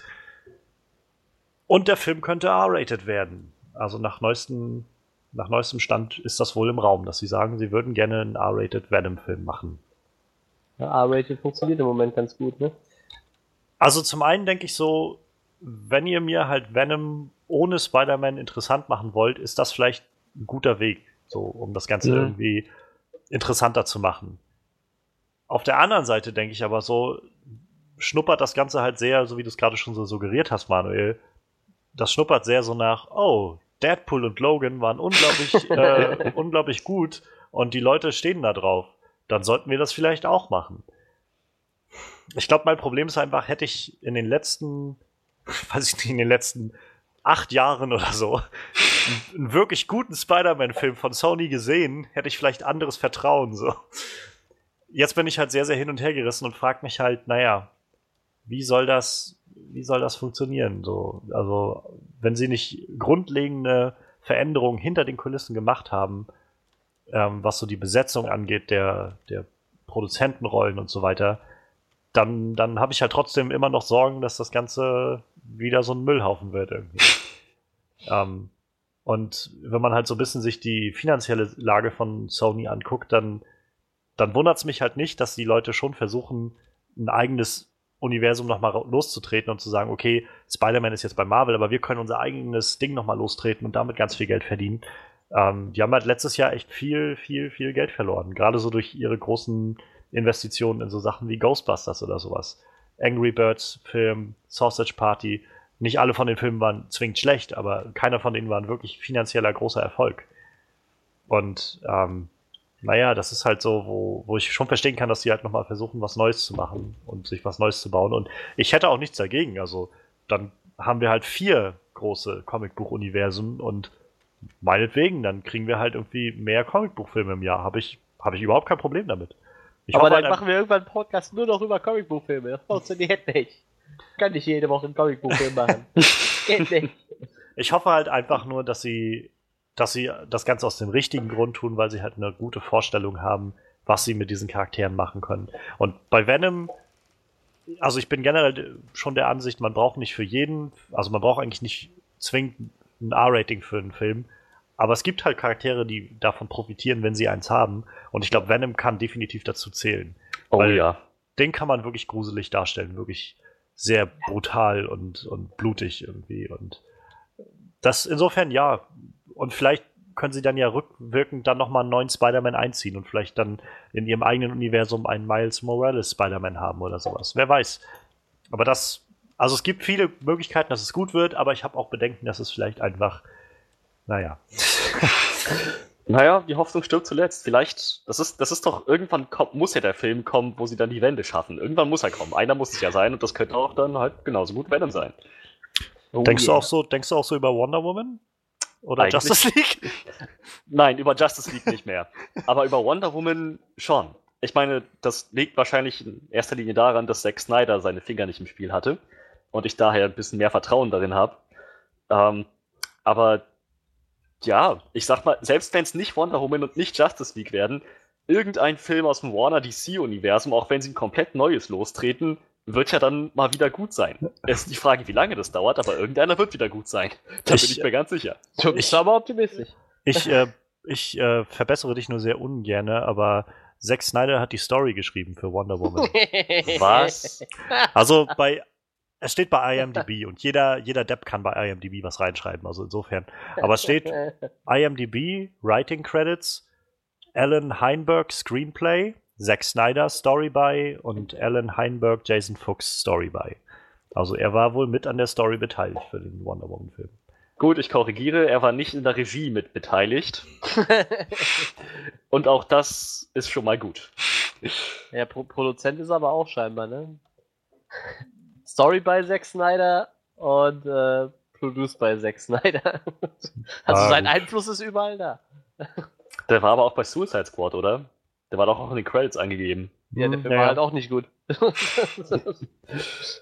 Tja. Aber Patty Jenkins ist immerhin die Regisseurin. Naja, ja. Weiter geht's, wir haben keine Zeit. Aber, nee, aber so, so generell, äh, wie ist denn euer, wie sind denn eure Gedanken zu einem R-Rated Venom und findet ihr das gut, dass es vielleicht nochmal ein neues Universum gibt, was da aufgetreten wird mit diesen, naja, Antagonisten aus Spider-Man. Finde ich super. Ich meine, wenn man Venom aus, dem, aus den Comics kennt, der ist ganz schön krass drauf. So, der ist geistig ganz schön gestört, der frisst Gehirne. Das, der ist eine ziemlich, ziemlich brutale Kreatur. Gib mir mehr Comic-Horrorfilme. ich hoffe, es funktioniert. Ja, ich, ich freue mich auch auf den neuen Spawn. Mehr Horrorfilme. Comic-Universum. Hast du, hast du so wirklich Hoffnung für diesen Spawn-Film, den ja. Todd McFarlane jetzt schon seit, seit Jahren irgendwie ankündigt? Ja, habe ich tatsächlich. Wenn er kommt, wird er gut, da bin ich mir sicher. Ich fand auch den letzten schon gut. Also, ich meine mich zu erinnern, dass, äh, dass der Todd McFarlane, der Writer, also der ist ja auch der Writer von also der Comic-Autor ja, Ich weiß nicht, wie viel er noch mit zu tun hat, aber offiziell. Der schreibt, ja. also der hat vor, weiß ich, in ein paar Monaten hat er gesagt, dass er das Skript irgendwie fast fertig hat für diesen für den Film. Ja, für den ja. Film, ja. Ich glaube, bei den Comics ist er mittlerweile sogar raus, ne? Weiß ich gar nicht. Weiß also sein Name steht also, dort drauf, aber ich glaube, er schreibt doch nicht mehr offiziell. Ich weiß halt, wie gesagt, ich habe halt bloß mitbekommen, dass er meinte, das Drehbuch ist jetzt so gut wie fertig dafür. Und naja, also nach dem, was ich so mitbekommen habe aus, äh, aus diesen paar Schnipseln Spawn, die ich so gesehen habe, und ich will nicht sagen, also ich glaube, dass Spawn gutes Potenzial hat, ein cooler Charakter zu werden, aber ich glaube halt, ähm, Todd McFarlanes Vorstellung von einer guten Story ist halt, oh yeah, ich habe so einen dicken Schwanz, oh mein Gott, und jetzt muss ich Dinge in die Luft sprengen und oh mein Gott. So diese, das ist so eine Vorstellung, was ein 14-Jähriger irgendwie cool findet. So. Ist mir egal. Ich, ich, wie gesagt, ich fand den letzten Film schon gut. Und äh, steht ja auch noch eine, eine Serie aus, die scheinbar Kevin Smith macht. Ne? Ja, ja. Also, ich glaube halt immer, es gibt Potenzial, da auf jeden Fall was Cooles draus zu machen. Ich, ich hoffe halt, dass es irgendwie mehr Gehalt hat, als dann so eine Martha-Szene oder sowas, die dann auftaucht. ja, wie gesagt, ich, ich wünsche mir einfach mehr Horrorfilme. Äh, allgemein mehr Horrorfilme. Gibt mir gute Horrorfilme. naja, da war ja letztes Jahr ein gutes Jahr für. Ja, aber es gibt immer zu wenig, weißt du. du guckst die Horrorfilmzeitung durch so und da kannst du sagen, von den 30 Filmen, die die da vorstellen, kannst du drei gucken, der Rest ist Müll. Ist halt so. Die haben da eine Bewertung von 5 von 10 und du weißt schon, dann sind die meisten schon gnädig, so. Naja, ich meine, dann mach, machen wir vielleicht einfach selbst einen Horrorfilm. das, das plane das plan ich eigentlich schon ewig. Das war eigentlich mal der Grund, warum ich mir eine Kamera gekauft habe. Jetzt ist die irgendwo verstaubt in der Ecke, weißt du. Ich hatte mal Träume. Nee, die, die ist doch immer dicker geworden, die Kamera, aber irgendwie ist es nie zu dem Film gekommen. So, weißt du, ich mache halt ganz anderen Krams damit, aber halt nicht einen Film drehen. Naja, mal schauen. Es gibt ja Möglichkeiten. On-Screen Review präsentiert.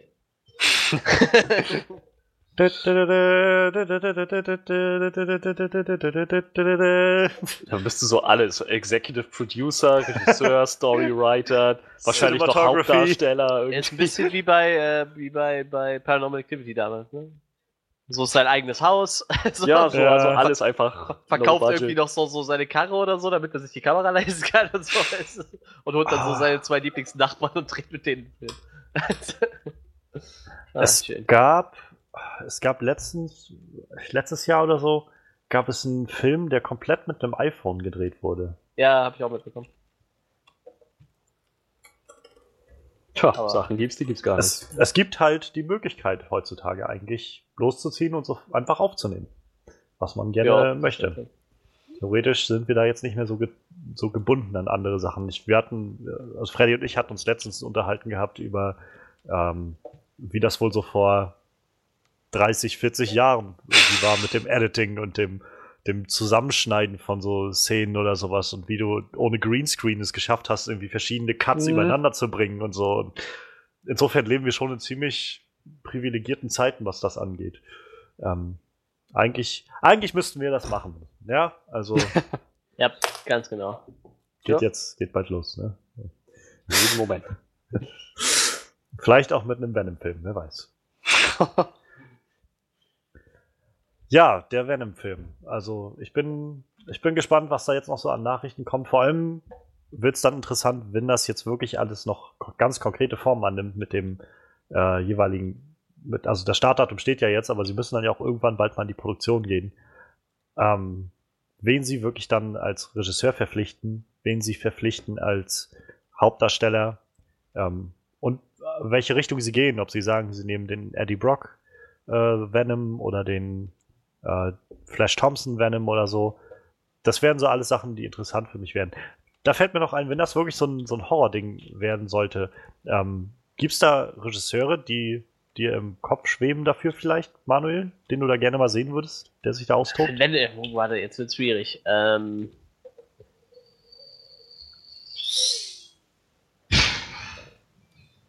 das ist eine gute Frage. Wie setzen wir denn ans, an, an Venom? Boah, wer, wer hat denn geile Monster-Feature-Filme gemacht so?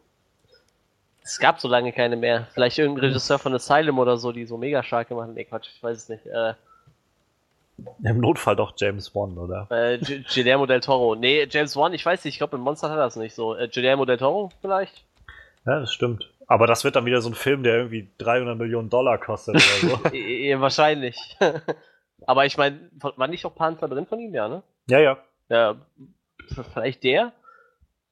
Der hat da vielleicht ein Händchen für. Ich weiß ja. nicht, bei Venom ist halt echt schwierig so, ne? Ich meine, gibt viele gute Horrorregisseure, aber weiß ich nicht, so John Carpenter würde ich nicht an einen Venom-Film setzen, so, weißt du so?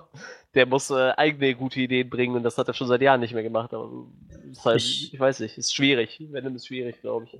Ich kenne halt, glaube ich, zu wenig Horrorfilme, als dass ich mir eine wirklich fundierte Meinung bilden kann, aber ich hätte zum Beispiel nichts dagegen, wenn jetzt morgen bekannt gegeben werden würde, dass Freddy Alvarez, der Regisseur von Don't Breathe, letztes Jahr die Regie dafür übernimmt. Ja, aber Weil- ich weiß nicht, das ist halt auch eine komplett andere Richtung von, von Naja, kommt halt darauf an, was so, was, also glaube ich, so, was man erreichen will. Und äh, wenn der Film ist, also der Film hat es halt sehr gut geschafft, mich wirklich herauszukitzeln, mich wirklich so innerlich anzuspannen über 90 Minuten lang und mir wirklich auch einen Schrecken einzujagen an vielen Stellen. Ähm, und wenn ich mir das vorstelle, jetzt noch mit einem, naja, mit einem großen Monster irgendwie verbunden, das da umherrennt und irgendwie fleischfressend äh, durch die Gegend zieht oder so. Also ich hätte nichts dagegen, sag ich mal so. vielleicht äh. Garrett, Garrett Edwards. Kennst du? Äh, hier, Wegen- der hat Rogue One gemacht. Letztes, äh, eher wegen Monsters. Weißt du, dieser Film, wo die so irgendwo durch, über die Grenze kommen müssen und die Welt ist ein bisschen monsterverseucht. So, man sieht die Monster halt auch kaum und so. Also das hat Okay. er so vor Godzilla gemacht. Also ah, vielleicht. Vielleicht, vielleicht was Düsteres die Beine stellen. Ich weiß es vielleicht wäre das was für James Gunn, wenn der durch ist mit den Guardians. Vielleicht auch okay. Der hat auf jeden Fall schon mal Erfahrung in beiden ein bisschen Ja. irgendwie, ne? Und der ist auch, glaube ich, äh, Comicbuch-Nerd genug, als dass er das hinkriegen würde, Ja, das stimmt. glaube ich. Das stimmt. Naja, wir- es wird spannend bleiben, auch wenn sie dann nachher als Hauptdarsteller verpflichten und so weiter. Ähm, gut, dann bleibt uns noch ein Thema. Und ich glaube, da gebe ich jetzt einfach mal an Freddy ab. Was hältst du vom ersten vollen Justice League Trailer? Äh, der hätte besser sein können. Ja, der hätte viel besser sein können. Ich fand halt, also erstmal habe ich absolut nichts gegen diesen farbentsättigten dunklen Ton.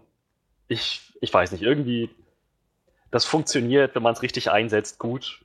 In dem Trailer hat es aber nicht gut funktioniert. Das wirkte halt alles ganz schön matt irgendwie. So, ich habe nichts gegen düster, ich habe nichts gegen gewisse Filter, aber naja, das, das wirkte schon ziemlich, ziemlich kraftlos irgendwie vom optischen her. Ansonsten pff, hat der Trailer jetzt auch nicht irgendwie was, was gezeigt, was mir groß Hoffnung geben würde für den Film. Im Prinzip nur ein Haufen One-Liner, die den, die den, den Fans wahrscheinlich zeigen sollten, guck mal, wir haben jetzt ganz viel Humor eingebaut, wir sind jetzt wie Marvel, das wolltet ihr doch schon immer, euer Traum ist wahr geworden.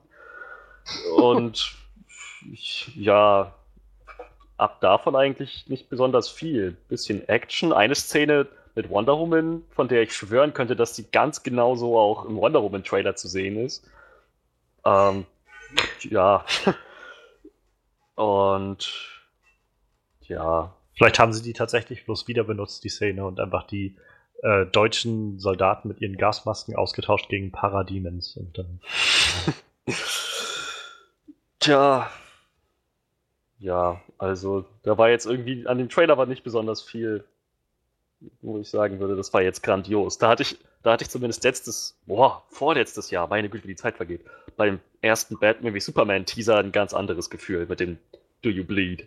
Hm. Das war, das hatte richtig einen Impact und das, naja, weniger. Nicht so. Gar nicht. Überhaupt ja nicht. Ja, Manuel, was meinst du denn?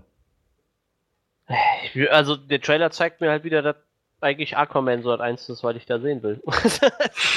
Genauso mit dem Film. So, ja, vielleicht wird Wonder Woman cool, aber Aquaman wird wahrscheinlich cooler.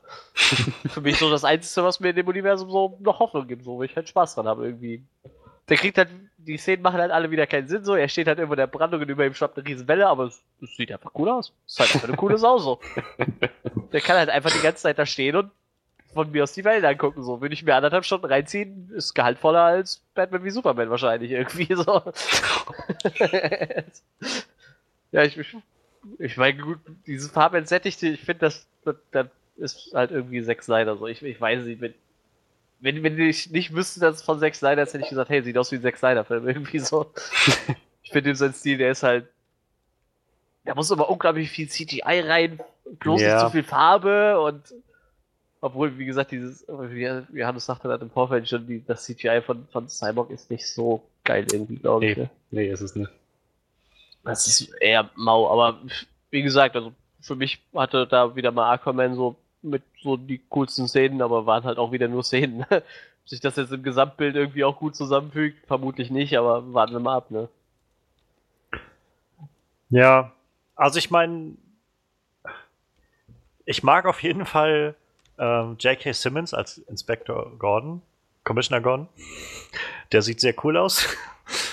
ähm, ich mag halt auch Aquaman bisher sehr gerne, was ich so sehe. Also das wirkt halt schon noch mal ein bisschen anders und die Szene, wie er dann zum Schluss auf Batmans Batmobil draufspringt und von da aus irgendwie so einmal so Uah! brüllt und dann irgendwie gleich in die nächsten Parademons reinspringt oder sowas. Das ist schon ziemlich badass. Also generell, ich glaube, das ist so, ach, das, dieser Trailer reißt mich irgendwie so innerlich so ein bisschen auseinander, weil ich halt auf der einen Seite nicht zwingend was dagegen habe, gegen das, was ich sehe, also so, sag ich mal, vom, vom Konzept, was ich da sehe. Mich stört nur viel mehr, wie es halt aussieht, um echt zu sein. Ähm, ich mag gerne, dass ich jetzt halt von Aquaman was sehe, wie er halt so ein bisschen, wie der wirklich drauf ist. Ich meine, das ist das erste Mal, dass wir ihn auch wirklich in Aktion sehen, sag ich mal. Ähm, ich mag auch jetzt was von Flash zu sehen und von, von Cyborg. Und auch Batman jetzt mal wieder zu sehen, ist halt eine schöne Sache und Wonder Woman. Äh, generell kriege ich jetzt halt ein bisschen das Gefühl dafür, okay, es wird wahrscheinlich im, wenigstens im ersten Drittel, wenn nicht sogar noch bis ins zweite Drittel hinein, darum gehen, dass Batman und Wonder Woman zusammen die restliche Justice League so zusammenformen. Superman ist immer noch nicht zu sehen gewesen, was mir nee. irgendwie. Ich rate mal einfach, dass Superman dann wirklich erst irgendwann in der zweiten Hälfte des Films Ach, wieder auftauchen Er ist doch wird. tot.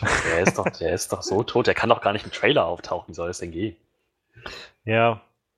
Das wäre, sie würden auf jeden Fall ihre eigene aufgebaute Story kaputt machen, wenn sie im Trailer zeigen würden. So, ne? Das wäre schon ziemlich bescheuert. Naja. Ähm, ich habe jetzt mitbekommen, dass so oder so scheinbar ja Doomsday eine recht große Rolle spielen wird, wenn Power Demons schon umherlaufen die ganze Zeit. Und äh, sie ja anscheinend sich so da so durchschlachten werden, so wie äh, Manuel hat im Vorfeld schon sehr schön aufgestellt, so ein, zwei Verbindungen zu Herr der Ringe, man in ein, zwei Szenen, so Schlachtfelder aufeinander stürmen. So. Ähm, ich, ich mag einfach, glaube ich, das Visuelle nicht so wirklich gerne. Also und es geht mir, glaube ich, also ich kann es, glaube ich, nicht besser umschreiben als farbentsättigt, aber das trifft es eigentlich nicht so ganz. Also es geht nicht darum, dass das Ganze dunkel und düster ist. Es geht darum, dass es für mich einfach alles gerade sehr fake aussieht. Es sieht einfach aus für mich wie so ein Videospiel-Trailer.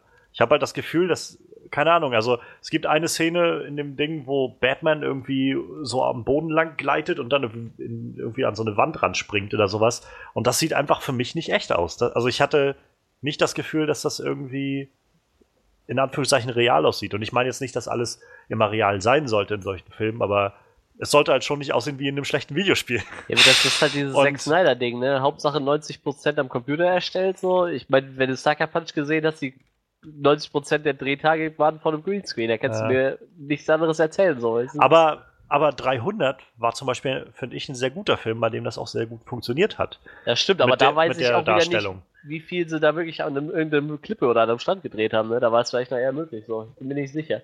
Ich glaube, die haben auch echt viel mit Greenscreen gemacht in dem Film. Ja, gut, das aber wahrscheinlich immer, ne? wie dem auch sei, also ich habe halt, keine Ahnung, also es ist halt eine Sache, einen Film düster zu machen, aber es ist halt eine, eine andere Sache, wenn der Film dann auf einmal halt, weiß ich nicht, zu, oder wie jetzt der Trailer halt, zu irgendwie 80 Prozent nur hinter so einer undefinierten grauen Hintergrundfläche stattfindet, so, weil alles sieht einfach so aus, so, du hast einfach nur Leute, die irgendwie aufeinander losstürmen mit irgendwelchen Parademons und im Hintergrund ist, es ist einfach alles grau und schwarz im Hintergrund und ohne dass man wirklich erkennen kann, wo sie überhaupt sind und was das alles sein soll. Da je, also keine Ahnung, Szene 1 sieht aus wie Szene 2, sieht aus wie Szene 3, hat, war so mein Empfinden und ähm, dazu halt dann, wie gesagt, haben wir wie Cyborg, der echt nicht gut animiert ist bisher. Ich meine, sie haben noch acht Monate und das war der erste Trailer. Und insofern glaube ich halt schon, dass sie da noch ein bisschen was berichtigen werden. Ander, ja, andererseits frage ich mich halt, warum sie ein, dann so ein unfertig gerendertes Ding irgendwie in ihren ersten Trailer reinpacken. Ähm, ja, ich, ich mag, wir hatten im Vorfeld, glaube ich, auch noch ein bisschen drüber geredet, ich mag einige der One-Liner ganz gerne, also die haben mich auch wirklich dann ein bisschen zum Lachen gebracht und ich finde, äh, Ben Affleck hat diese Zeile so wunderschön rübergebracht, wie er dann meinte, I'm rich. So auf die Frage von Flash, was seine Superkraft eigentlich ist. Und das hat schon irgendwie gut für mich funktioniert. Ähm, aber es gab halt auch wieder so wie du schon meintest, Freddy, es waren dann doch irgendwie ein bisschen zu viele, so, wo ich dann gedacht habe, jetzt ist jeder von denen irgendwie dieser wisecracking Joke-Macher irgendwie, der die ganze Zeit einen, einen Witz nach dem anderen rauslässt. Irgendwie. Wir sehen dann, wie Batman so seinen Spruch hat, dann auch auf dem Dach nachher nochmal mit Gordon, wie dann irgendwie, äh, oh schön, dass sie wieder mit, mit anderen Leuten zusammenarbeiten oder sowas und dann Aquaman hochkommt und dann irgendwie sowas sagt, dressed like a bat. I dig it. Und dann Batman halt irgendwie sowas antwortet wie, uh, maybe only temporarily oder sowas. So dieses vielleicht nur über einem gewissen Zeitraum oder so mit denen zusammenarbeiten. So, das sind so diese, wo ich das Gefühl habe, war das jetzt nötig? Mhm. Jetzt, jetzt kriegen wir halt, also das ist so mein Empfinden so langsam. Jeder von denen wird jetzt einfach die ganze Zeit solche One-Liner raushauen. Cyborg hat auch so seine Szene, wo er dann irgendwie vor irgendwas Explodierendem steht und dreht sich dann um und sagt irgendwie, ihr solltet wohl nicht hier sein oder irgendwie sowas in die Richtung. Und Flash, bei Flash ist das sowieso so eine Sache. Also ich meine, da bietet sich das an. Der Charakter gibt das so her, dieses, dieses offene und immer irgendwie so einen lockeren Spruch auf den Lippen zu haben und nur, ich weiß nicht, ich brauche das irgendwie nicht von jedem dieser Charaktere. ähm, und nach wie vor dieser Trailer, ich meine, es gibt, glaube ich, nur eine kleine Szene, in der man äh, Gal Gadot als Wonder Woman reden hört, aber nach wie vor, ich, ich, also ich warte nachher, bis Wonder Woman auch draußen ist, um mir eine konkrete Meinung zu bilden, aber nach wie vor, ich finde, dass es alles sehr hölzern wirkt, was sie sagt. Sowohl in den Trailern zu Wonder Woman als auch schon in Batman wie Superman, in den paar Szenen, die man hatte. Ich habe nicht das Gefühl, dass sie bisher dieser schauspielerischen Rolle gewachsen ist. Ich werde es mir einfach in der deutschen Synchro angucken und hoffe einfach, dass die deutsche Synchronsprecherin da ja, rausholt. Das glaube ich schon, da werden die wieder ein bisschen was ketten können. Ja, und ansonsten, ja, ich, wie gesagt, ich, ich weiß nicht, also irgendwie, irgendwie bin ich schon interessiert. Also ich, ich werde mir das angucken und das, ich habe Hoffnung, dass es halt besser wird als Batman wie Superman so ein bisschen. Einfach dadurch, dass es vielleicht weniger, weniger langweiliges Rumgelaber ist, als einfach nur gut, wenigstens fliegen hier jetzt irgendwie Parademons in die Luft oder so. Ich meine, wir haben auch in dem Ding jetzt ja endlich gesehen, was Batman in seiner Freizeit macht, nämlich Panzer bauen. Ähm, und dann irgendwie damit lauter andere Sachen in die Luft sprengen. Das sind alles irgendwie coole Sachen, so. Das irgendwie wird, es wird wahrscheinlich, wie, wie schon gesagt, irgendwie einfach wahrscheinlich so visuell sehr beeindruckend nachher sein, wenn es alles fertig ist. Ähm, wenn es dann vielleicht alles nicht ganz so videospielmäßig aussieht. Mhm. Und ja, wenn wir dann sogar noch eine gute Story rundherum kriegen und gute Charaktere, dann, dann wäre ich halt eigentlich nur erst wirklich zufrieden mit dem Film, wenn ich das Gefühl habe von, ja, genau, das ist halt einfach, sie haben sich da wirklich Mühe gemacht, einen guten, nicht nur einen guten, sondern wirklich einen großartigen Film zu machen. Aber ja. Ich bin halt immer noch sehr skeptisch, weil sie jetzt äh, Cyborg, Flash und Aquaman alle in diesem Film einführen müssen. Sie müssen erklären, wie Superman zurückkommt. ähm, sie müssen Steppenwolf irgendwie ja einbauen als Bösen, den sie angekündigt haben. Und sie müssen scheinbar ja auch, also wenn diese Parademons alle kommen, die werden ja dann höchstwahrscheinlich auch alle irgendwie mit Doomsday zusammenhängen. Das müssen sie auch noch damit reinhauen. Ähm, ja, insofern. Kein Druck. Ich weiß nicht, der Trailer, das klingt wieder so, als würde ich nur drauf einbashen wollen. So, und das will ich auch eigentlich gar nicht. Und der Trailer hat auch schon irgendwie seine Qualitäten. Und ich finde, der hat ein, unabhängig von dem, was, wie es jetzt als dargestellt ist, habe ich halt schon ein schönes Feeling bekommen, so mit diesem Song, der drunter liegt. Also dieses Come Together Right Now, das bringt so dieses Feeling sehr schön durch. Und ich hoffe halt einfach, es wird gut, aber ich, ich erwarte erstmal gar nichts, glaube ich. Ja, ähm, so viel zu unseren Gedanken zum ersten vollen Justice League Trailer. Ich, äh, ja, wir werden, wir werden euch auf dem Laufenden halten, sobald es dann neue, neue Erkenntnisse gibt über den Stand des Ganzen. Ähm, wenn wir zum Beispiel hören, ob Superman denn wirklich tot ist oder nicht. die Frage, die sich einstellt. Und ja, ansonsten spätestens dann Wonder Woman werden wir dann uns ja ein Bild bilden können von Gal Gadot. Ähm, wir machen jetzt hier Schluss mit unseren Highlights der Woche und wollen einmal reinschauen in unsere oder in den kleinen Ausschnitt aus der Leipziger Buchmesse. Ja, jetzt, wie gesagt, am Wochenende war die Leipziger Buchmesse. Ich war von, äh, von Freitag bis Sonntag letztendlich in Leipzig und am Samstag direkt auf der Buchmesse. Und ähm, auf der Buchmesse findet auch immer die Manga- und Comic-Convention statt. Und das ist auch, glaube ich, immer so der größte, ja, der größte Anzu äh, Anzugs Anziehungspunkt, wie sagt man, äh, für diese ganze Sache, jedenfalls für so die Cosplayer und Nerds, sag ich mal. Ähm, ansonsten ist es halt einfach eine Buchmesse, die gut gemacht ist. Also es gibt halt viele, viele interessante, ausgestellte äh, Bücher und Verlege, die dann da sind, um ihre Sachen vorzustellen. Aber naja, wenn man jetzt nicht unbedingt ausgerechnet diesen einen Autoren treffen möchte, ist es halt viel einfach, man geht einmal so alle Hallen ab. Und wenn man alle Hallen mal gesehen hat, geht man dann in, äh, in die Halle 1, wo halt die Manga Comic Convention ist und da kann man dann Cosplayer sehen, kann man irgendwie Showgruppen sich angucken, die irgendwas mit Nerd-Sachen machen, Animes, Mangas oder sonst was. Und insofern ist das immer so das, das A und O, würde ich sagen, dieser ganzen Veranstaltung geworden. Und ja, ich dachte mir halt, wenn ich schon mal da bin, dann werde ich doch einfach mal gucken, ob ich ein paar interessierte Menschen finde, die Lust haben, vielleicht ein paar Fragen zu beantworten. Äh, über so Fragen, die wir uns ja auch stellen. Also ich habe sie äh, gefragt, was zum Beispiel ihre Lieblingsfilme letztes Jahr waren. Also generell erstmal gefragt, ob sie überhaupt oft ins Kino gehen. Ähm, und dann, was so ihre Lieblingsfilme letztes Jahr waren, was vielleicht auch Filme waren, die sie nicht so toll fanden letztes Jahr. Ich habe sie gefragt, was ähm, ihre Lieblingsserien sind, auf welche Filme sie sich dieses Jahr freuen, 2017. Ähm, ich habe dann versucht, auch nochmal so ein paar ähm, vielleicht kritische Fragen reinzubringen, so was sie davon halten, dass jetzt zum Beispiel Ghost in the Shell rauskommt, so eine Anime-Manga-Adaption, ist das eine gute Sache, dass sowas gemacht wird oder nicht? Ähm, ich habe sie gefragt, ob sie Fans von Batman sind und ja. ob sie, welcher ihr Lieblings-Batman ist. Ähm, ich habe sie gef einige gefragt, ob äh, sie lieber Logan oder Deadpool mögen. Und die abschließende Frage war immer, wer einen Kampf gewinnen würde, Darth Vader, ähm, James T. Kirk oder der Doktor aus Doctor Who. Spannende Fragen. Ja, naja, es war ganz, war ganz witzig. Ich habe ein paar Leute gefunden, die mitmachen wollten, die Lust hatten und sich dazu geäußert haben. Und ähm, ja, ich würde sagen, dafür schalten wir jetzt einfach mal direkt in die Vergangenheit zum Samstag äh, auf der Leipziger Buchmesse. Vielen Dank, Johannes. Ich bin hier auf der Leipziger Buchmesse und schau mal, ob ich ein paar Leute finde, denen ich ein paar Fragen stellen kann. Warst du letztes Jahr auf dem Kino? Ja. Ja. Eher weniger. Nein. Äh, nee, gar nicht. Gar nicht im Kino? Gar nicht, glaube ich, ah, okay. Was hast du letztes Jahr im Kino gesehen? Äh, letztes Jahr im Kino.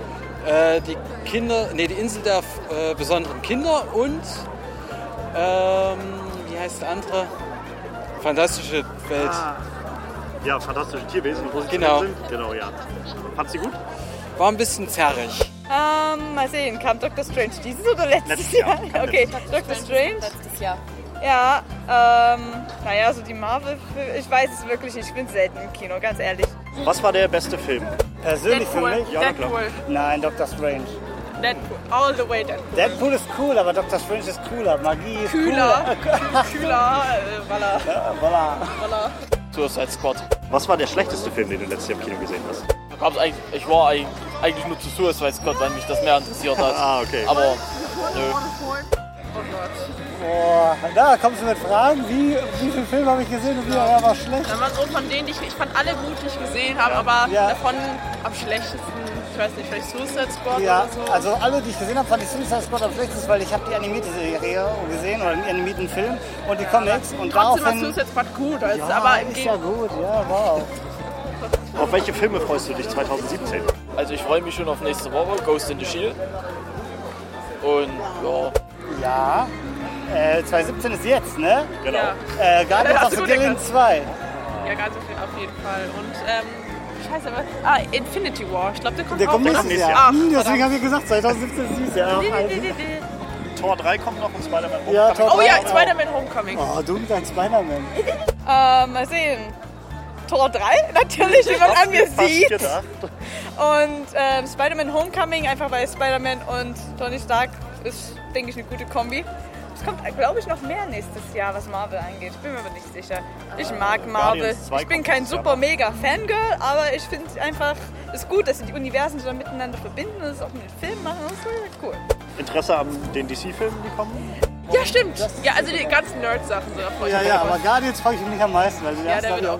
Also ich habe es mir nicht angeschaut, aber ich habe mir immer mal die Filmkritiken so ein bisschen auf YouTube angehört und sowas und richte mich dann danach, ob ich mir den Film anschaue oder nicht. Ah, okay. Zurzeit bin ich nicht so wirklich dazu gekommen, weil es kam Deadpool, als Superman und Batman gekämpft haben und dann bleibe ich lieber bei Deadpool.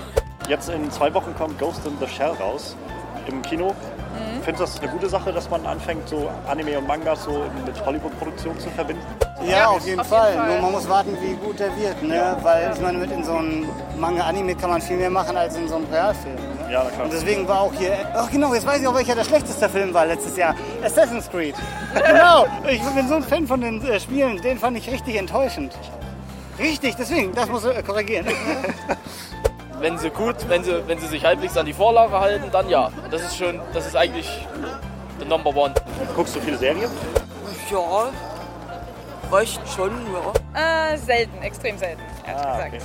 Ich bin gerade dabei, Supernatural mir durchzusuchten, aber da muss mir erstmal eine Freundin ein bisschen auf die Sprünge helfen. Nee, eigentlich nicht. Was sind so deine Lieblingsserien? Ist das egal, ob Anime oder Wirklichkeit? Total egal. Naja, äh, äh, was sag ich jetzt am besten? Ja, so ein paar Kultserien. MacGyver. Ah, ja, der Kaugummibombenbastler. Supernatural, Tulalala, Helsing, ähm, äh, äh, Higobashin und Nako Koroni. Dann, äh, was gab's denn noch so? Äh, American Horror Story. The Blacklist. habt ihr schon mal eine Serie, die ihr gut fandet, irgendwann aufgehört zu gucken, weil ihr das nicht mehr so Ja, fandet? Irgend so ein Anime oder so, dann irgendwann in der Mitte hatte ich keinen Bock mehr. Ja, und bei mir war The Walking Dead, fand ich am Anfang gut, fand ich irgendwann nicht. Na, war immer das gleiche und habe ich dann auch besser. Schaut ihr Serien lieber so am Stück oder so im TV-Format irgendwie eine Folge pro Tag? Oder? Äh, immer dann, wenn ich Lust habe, würde ich einfach sagen. Also im TV auf jeden Fall nicht. Also Nee, wenn schon, also genau, und deswegen ne, Durchballern. ist Netflix am genialsten und wenn, dann, Ja. ich kann nicht warten, ich muss, Ja. deswegen wird das Schlimmste, wenn jetzt hier Game of Thrones rauskommt und dann eine Woche immer warten, bis die nächste Folge kommt, das wird Horror. Also, es gab mal Zeit, da habe ich ähm, eine komplette Serie von 24 Folgen an zwei Tagen geschafft. Aber heutzutage gar nicht so wirklich mehr. Fan von Batman? Ja, Ja, Ja, Welcher ist der beste Film Batman? ich würde sagen von der Dark Knight-Reihe. Und vom, von den ersten zwei Batman-Filmen, die rauskamen. Also ich weiß jetzt gerade nicht, wie der hieß, aber Michael Keaton. genau, der war auch gut. Äh, Dark Knight. Dark, Dark Knight. Dark Christian Bale. Ja, natürlich. Ja, Und, ja. Und Heath Ledger Joker. ja. Ich muss sagen, der Lego Batman war auch ziemlich gut. Ja, Den habe ich leider nicht super. gesehen. Der ist so lustig, wirklich. Du hast doch gesagt, ich sollte die ganze Zeit sehen. Ja, habe ich noch nicht. Vielleicht würde ich sagen Lego Batman, wenn ich ihn schon gesehen hätte, aber Dark Knight finde ich auch noch sehr gut, weil Heath Ledger eine wirklich sehr gute Rolle gespielt hat, auch wenn es ihm am Ende mehr oder weniger das Leben gekostet hat. Aber er hat es sehr überzeugend gespielt. Und Batman natürlich auch, wo es dann eben düsterer wird, so ganz langsam. Es passt sich ja der Gesellschaft an. Filme passen sich der Gesellschaft an, damit sich der Mensch davon angesprochen fühlt. Lieber Logan oder lieber Deadpool? Das ist knifflig. Na, ich bin mehr für den Witz, also Deadpool. Logan. Der, Logan. da gehst du mich gerade. Okay, Deadpool. Deadpool. Letzte Frage hätte ich noch. Was meinst du, wer in einem Kampf gewinnen würde? Darth Vader, Captain James T. Kirk von der Enterprise oder der Doktor aus Doctor Who? Do, äh, Dr. Wer? Doctor Who. Wer ist denn wer ist Dr. Who? Aus der Serie Doctor Who. Ich habe gedacht, das war ein Film. Äh, Nee, da, da- also Dr. Who kenne ich gar nicht. Dann äh, Captain Kirk, ich kann das nicht beurteilen, weil ich Star Trek noch nie geguckt habe. Äh, und da, also ich mag zwar Darth Vader nicht unbedingt, sondern er Darth Maul, aber das sei erstmal dahingestellt. Ich denke mal Darth Vader, oder? Da bin ich Darth Vader. Äh, Ich glaube, der verrückte Doktor macht's. Das ist eigentlich eine schwierige Frage, weil Dr. Who könnte theoretisch einfach immer wieder zurückspringen, wenn er nicht gewinnt. Ich habe Dr. Who allerdings noch nie gesehen, deswegen ich komme aber einfach mal mit meiner Begleitung und sage Dr. Who, weil keine Ahnung, ehrlich gesagt keine Ahnung. Das Darth Vader, die Macht einfach tot. Knack. Ende. Ah, das ist schwer zu Hey, beurteilen. was, was willst du gegen die Macht machen? Ist- Was willst du gegen die Macht machen? Was ich mich gerade frage, ist mal, Captain Kirk ist wahrscheinlich immer mit seiner Crew zusammen, Ja. aber ist das Crew gegen nur Darth Vader? Weil dann auf jeden Fall die Crew. Das ist ja. Warum? Das will Ja, der so auf Blasterschüsse mit Nein, mit Das will, der ist der oberste Bösewicht überhaupt. Keine Ahnung. Das, Darth sind zwei, das sind verschiedene Universen, das kann man Genau, nicht was will der. Doktor dagegen machen? Mit seinen komischen Schallschraubenzieher. Darth Vader macht nur einmal klick, klick, klick, dann ist Ende. Oder wirft sein Lichtschwert. Fertig. Weiß nicht. Ja. Darth Schwer zu beurteilen, weiß ich nicht. Nein, Darth Vader. Ja, das war so mein Eindruck bei der Leipziger Buchmesse. Ich konnte die Leute da so ein bisschen interviewen. Ähm, ich hatte auch so ein paar dabei, die dann gesagt haben, nee, sie möchten das vielleicht nicht so gerne oder sie können auch so zu Filmen und Serien gar nicht viel sagen, weil sie das nicht groß schauen. Und ähm, mal unabhängig von den, von der Beantwortung jeweils der Fragen, hat mir das so ein bisschen nochmal die Augen geöffnet dafür, dass nicht so alle Leute so oft ins Kino gehen, wie ich das tue. manchmal, manchmal verliere ich so ein bisschen das Gefühl dafür. Also ich meine, ich, ich verstehe schon, dass nicht jeder irgendwie jede Woche ins Kino geht, so wie wir das hier machen, um irgendwie auch über den äh, im Podcast über irgendwas zu reden. ähm, aber ich habe dann schon immer so diese Vorstellung, dass so jeder geht ja bestimmt irgendwie in diese großen Filme rein, die so rauskommen. So, aber das ist halt auch gar nicht so. Und äh, das war insofern auch wieder eine ganz, ganz tolle Sache, das mal wieder so ein bisschen zu spüren und mitzukriegen. Ähm, als ich gefragt habe, auf was die Leute sich so 2017 freuen, ähm, war das sehr schön, wo die eine meinte, ähm, naja, Tor 3, wie man an mir sieht, sie hatte halt so ein sehr, sehr schickes, toll gemachtes Loki-Outfit an, also so ein Cosplay gemacht von Loki und war dann halt so kurz so, hm, wo werde ich wohl reingehen? So. ähm, sehr schöne, also generell, die waren alle, wie gesagt, sehr, sehr nett. Das hat echt viel Spaß gemacht, mit denen zu reden. Ähm, einige waren so ein bisschen sehr aufgeregt, was auch immer dann nochmal sehr sympathisch war. Ähm, und sehr schön war auch das Pärchen, was man immer gehört hat gerade, Ja. die so zusammen geredet haben. Die waren sofort dabei, die haben sofort äh, Lust drauf gehabt. Er hat als äh, Green Arrow gecosplayt aus der Serie und sie war als DVA ge äh, Cosplayerin aus Overwatch. Und also immer wieder so ein sehr schöner Moment, finde ich, in diesem, also zum einen ist der äh, bei der Frage Logan oder Deadpool, wo sie beide so ein bisschen aneinander geraten, das ist irgendwie recht sympathisch.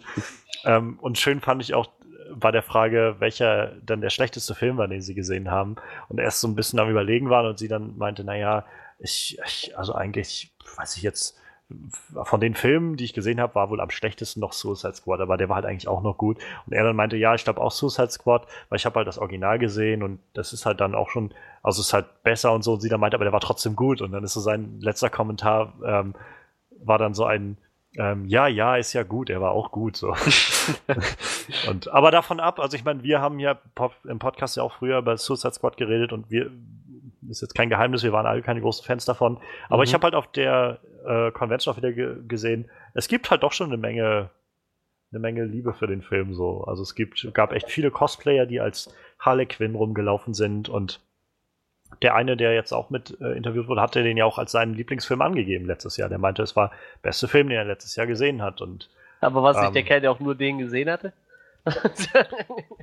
ähm, nee, der hat auch noch, äh, ich, ähm, ich glaube, das war, wo er meinte, wegen, wegen den äh, schlechtesten Filmen hat er halt jetzt nicht so viele gesehen, dass er das gut einschätzen kann.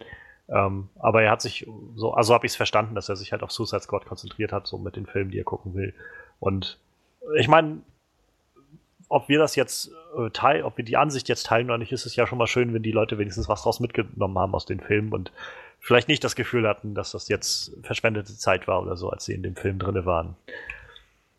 Ähm, ja, auch was ich interessant fand, irgendwie niemand möchte sich James T. Kirk annehmen oder, oder so wirklich dafür plädieren, dass er Ja, das Gewinnen könnte. Eine, eine miese, miese Kombi, die drei.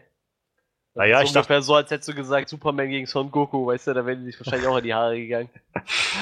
Ja. gegangen. ich hatte halt so im Vorfeld, also generell mag ich diese drei Sachen immer ganz gerne, weil das so Urgesteine der Science-Fiction-Geschichte sind. Also so Fernseh-Filmgeschichte. Ähm, nur dachte ich halt tatsächlich, dass mehr Leute auch mal äh, James T. Kirk so mit auf dem Schirm haben.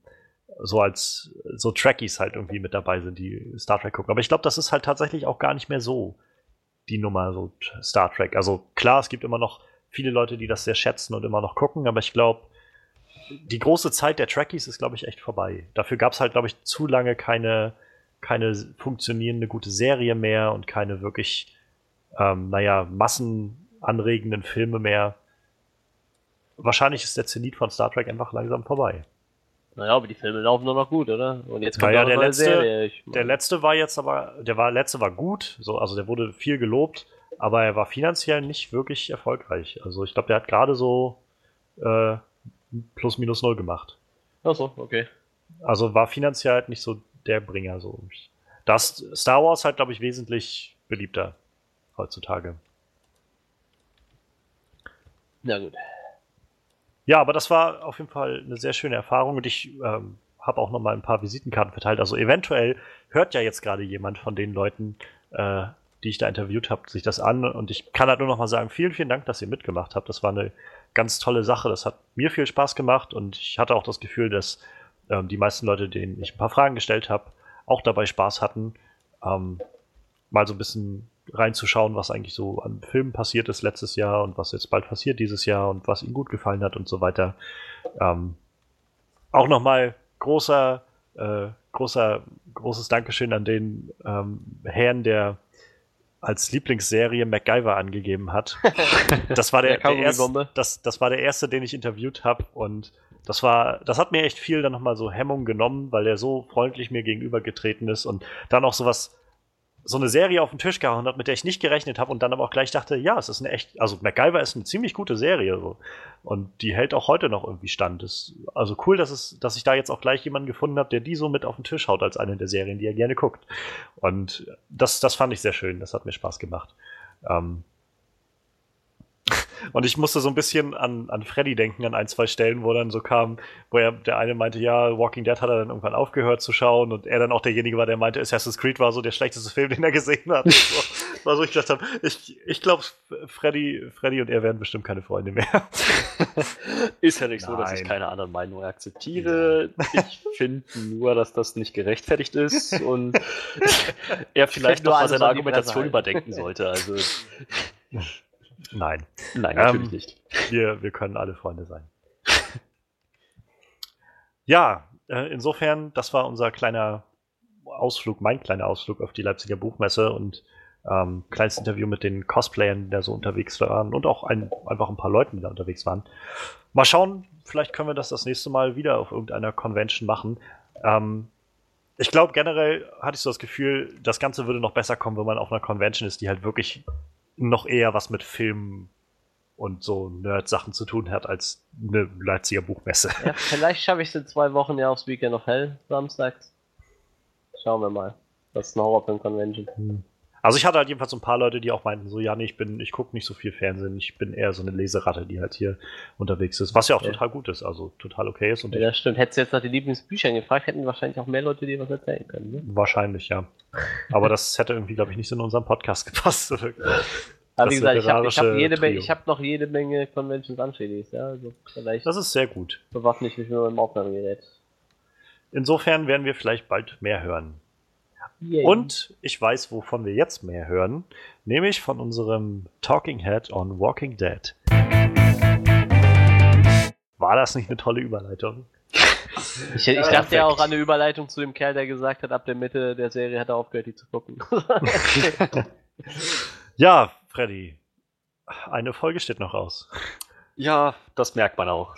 Diese ganze Folge war eigentlich darauf ausgelegt, alles, was so in der letzten Folge passieren soll, vorzubereiten. Das hat sie auch ziemlich, ziemlich gut gemacht. Es war jetzt nicht, dass ich das Gefühl hatte, dass es jetzt nur eine Folge war, die einzig und allein dazu diente, nochmal ganz langweilig irgendwelche Storylines da auf den Tisch zu hauen, sondern es war schon ziemlich interessant, was mit den ganzen Charakteren passiert ist. Es gab, gab einige Umwälzungen.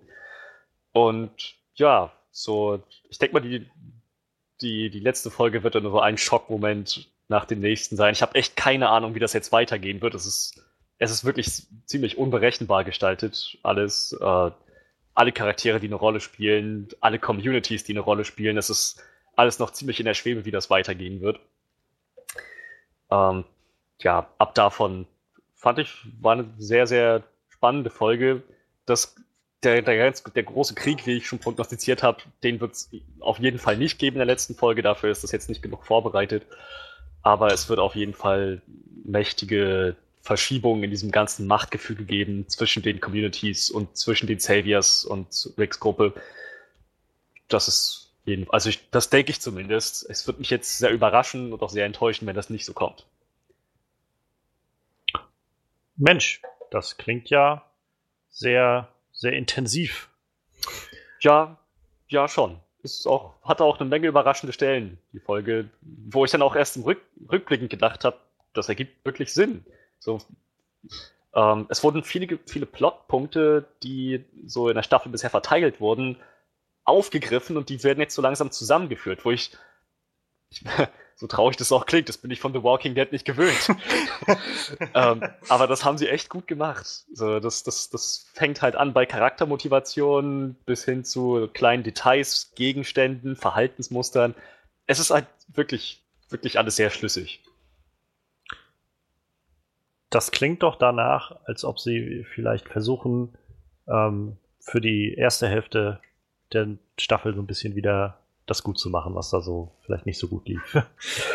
Tja, vielleicht war aber auch das genau der Plan. Ich meine, ich frage mich ja immer noch, sie können ja nicht mehr zwischendurch korrigieren. Das, sie müssen ja von Anfang an den Plan gehabt haben, wir machen die erste Hälfte der Staffel einfach fürchterlich und dann die zweite Hälfte so Breaking Bad mäßig gut. Auch, auch eine schöne Vorstellung. Nein, ich, ich könnte mir eher vorstellen, dass sie halt, naja, gedacht haben, dass dass diese erste Hälfte der Staffel wesentlich besser ankommt, als sie sich das, naja, als es dann nachher tatsächlich der Fall war. So. Dass sie halt gedacht haben, das wollen die Leute jetzt sehen, wie die, wie die halt alle total deprimiert sind und so innerlich zerbrochen sind und die, das Grauen so zu sehen, was Negan verbreitet. Ich sag mal, das war auch wichtig, dass wir das sehen. Aber ähm, es wäre schön gewesen, noch ein paar Alternativen zu haben. Wenigstens so ganz kurze Momente, in denen man kurz aufatmen kann. Aber nicht mal das gab's. Aber das hat sich ja jetzt geändert. Jetzt ist alles sehr, sehr. Ja, jetzt läuft halt eben alles auf die Konfrontation hinaus. Anders als Rick, der Negans Stiefel leckt. Wie, äh, wie ist das eigentlich? Ist Negan in jeder Folge dabei, irgendwo zu sehen? Oder? Nein. Nein, ist er nicht. Also vor allem in der zweiten Staffelhälfte war er jetzt sehr selten zu sehen. Äh, die Male, wenn er zu sehen ist, dann, das sind dann schon so ziemliche Schlüsselszenen.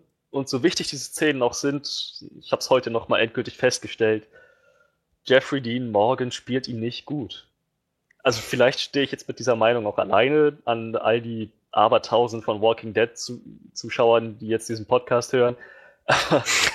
ich ich, ich finde nicht, dass er Negan gut spielt es ist, ich weiß nicht, ob das hinter den, hinterm Set irgendwie was, was zu tun hat, beziehungsweise am Set, dass ihnen die Showrunner sagen, wie er ihn zu spielen hat und ihn da einschränken, oder ob er ihn wirklich einfach nur genauso spielen will. Es ist jedenfalls sehr, sehr monoton. Es ist wirklich immer und immer wieder derselbe Akt, egal welcher Satz, egal welche Dialogzeile, egal welche Bedeutung dahinter steckt, er bringt alles auf die gleiche Weise rüber und vor allem, wenn er da mal längere Monologe irgendwie schürt, fällt das, fällt mir das zumindest sehr auf und geht mir schon echt auf die Nerven. Ähm, ja, wie gesagt, die Ursachen dafür kenne ich nicht. Ich weiß nur, so wie es sich jetzt darauf auf mich auswirkt, gefällt mir sein Negan nicht besonders gut. Ich glaube, dass auch Robert Kirkman sich in den Comics was anderes bei dem Charakter gedacht hat, aber vielleicht erleben wir das ja nächste Staffel nochmal. Oder auch nicht, weil ich der Einzige bin, der so denkt und alle anderen finden Jeffrey Dean Morgan einfach göttlich in der Rolle. Naja, aber ich denke dann auch so, also selbst wenn das, selbst wenn so viele Leute den jetzt ganz, ganz toll finden, ich weiß es nicht, wie es so ist, ob die den jetzt einfach alle nur so abgöttisch lieben mit dem, was er da tut, oder ob das noch anders ist, aber ähm, vielleicht wäre es trotzdem eine interessante Sache, die Dynamik dann zu ändern zur nächsten Staffel. Und weiß ich, was jetzt auch im Staffelfinale nächste Woche passiert, aber dass man danach vielleicht einfach es hinkriegt, naja, dass er sich vielleicht auch verändert oder so. Das wäre wünschenswert. Also ich meine, unabhängig davon halt, wie gut oder schlecht man den jetzt findet, aber ich glaube, das hält es halt interessant so. Und ich glaube, selbst ein Charakter, den man halt cool findet, wenn der immer nur derselbe ist, dann bleibt es halt auch irgendwie äh, langweilig irgendwann, glaube ich, oder? Ja, genau, das ist halt. Soweit ich weiß, sind die Leute sehr zufrieden mit Negan als Charakter an sich. Es gab sogar eine ganze Menge von Walking Dead-Fans, die dann plötzlich gesagt haben, Negan ist ihr Lieblingscharakter und eigentlich wollen sie, dass er einfach alle tötet. Mhm. Äh, wo ich dann, okay, das, das dachte ich, das geht vielleicht ein bisschen zu weit, aber Negan als Charakter ist beliebt. Und Jeffrey Dean Morgan als Schauspieler ist beliebt. Aber ich, ich glaube, vielleicht gerade deshalb ist man, was das angeht, ein bisschen voreingenommen. Ähm, und naja, übersieht dann mal ganz gerne, dass seine Performance vielleicht jetzt schon gewisse Mängel hat. Ähm, ja. Oder ich sehe halt wirklich Mängel, wo keine existieren und ich bin total in meiner eigenen illusionierten Welt versunken und ihr könnt das total vergessen. Aber ich stehe zu meiner Meinung. Also ich meine, es gibt da glaube ich auch nicht die eine Antwort drauf.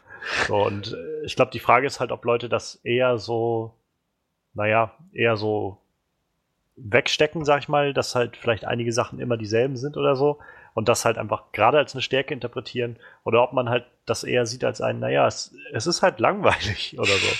Es passiert hier jetzt gerade nichts Tolles so mit diesem Charakter. Es ist halt immer wieder dasselbe oder so ich kann mir halt beides vorstellen. Ich glaube halt nicht, dass Jeffrey Dean Morgan ein wirklich schlechter Schauspieler ist. Also ich habe halt äh, jetzt, als ich äh, Iron Fist gesehen habe, da habe ich halt so an einigen Stellen gedacht,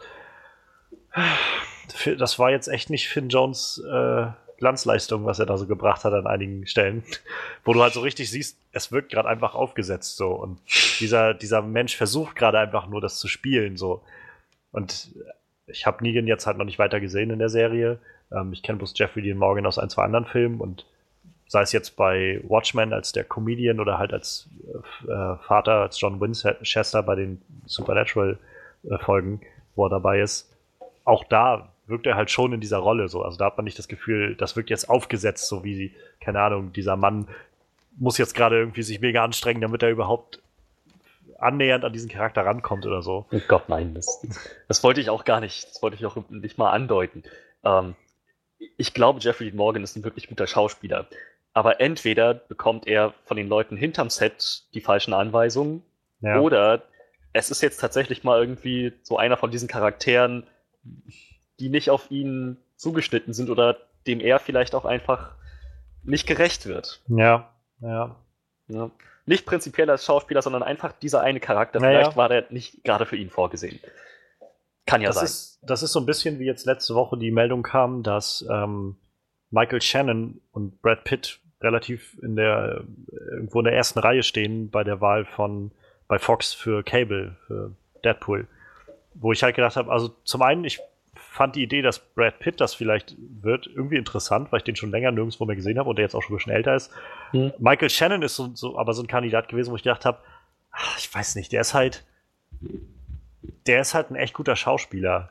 Aber ich weiß nicht, ob ich den jemals als Cable sehen könnte. So, ich weiß nicht, ob ich, ob ich General Zod halt auf einmal als Cable, als ob, ob der für mich funktionieren könnte. So, das ist halt einfach, glaube ich, nicht eine Rolle für den ich lasse mich gerne widerlegen und ich glaube, viele haben das halt, ich habe das zu Anfang auch bei Ben Affleck mit Batman gedacht und viele haben auch bei Heath Ledger schon gesagt, oh ja. der wird auch ein sch äh, schlechter Joker werden und so. Man wird es dann sehen, ob es wirklich so ist und wer weiß, wer jetzt wirklich Cable wird. Aber also ich kann das schon nachvollziehen. Es gibt halt auch einfach so Rollen, wo man sagt, das, das trifft jetzt auch irgendwie einfach nicht diesen Menschen so wieder irgendwie.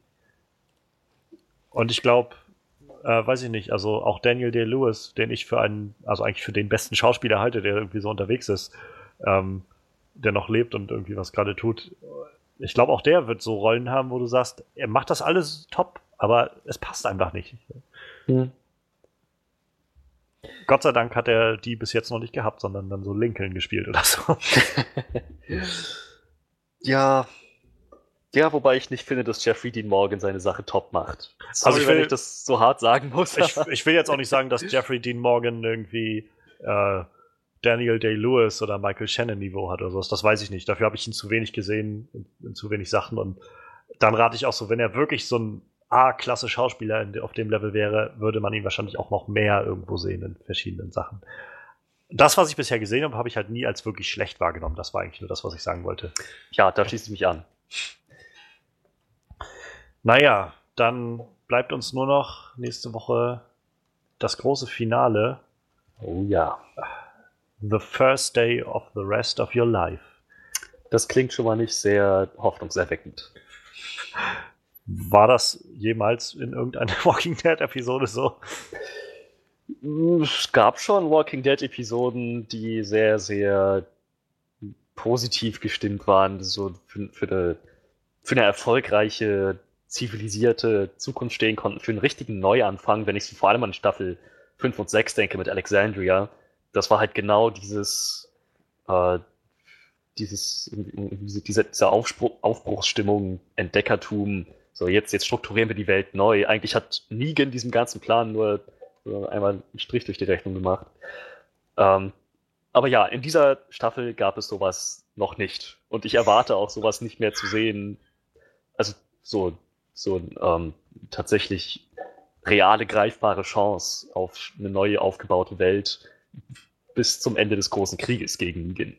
Und ja. vielleicht auch nicht weiter anders. Wird sich zeigen, was die Leute dann vorhaben. Wenn es fliegende Pinguine werden, dann, dann werden die auch dagegen noch eine Weile kämpfen müssen. Hashtag Flying Penguins. Nun gut, wir werden nächste Woche hören, was passiert ist im Staffelfinale. Ähm, ich bin gespannt, was du zu berichten hast. Dann erst einmal Dank an unseren, Talking, an unseren Talking Head on Walking Dead und wir gehen weiter und wollen jetzt in unsere Triple Feature Review reingehen, sozusagen. Ich bin gespannt, wie das funktioniert jetzt gleich. Ob das alles gut funktioniert oder nicht so gut oder wie auch immer.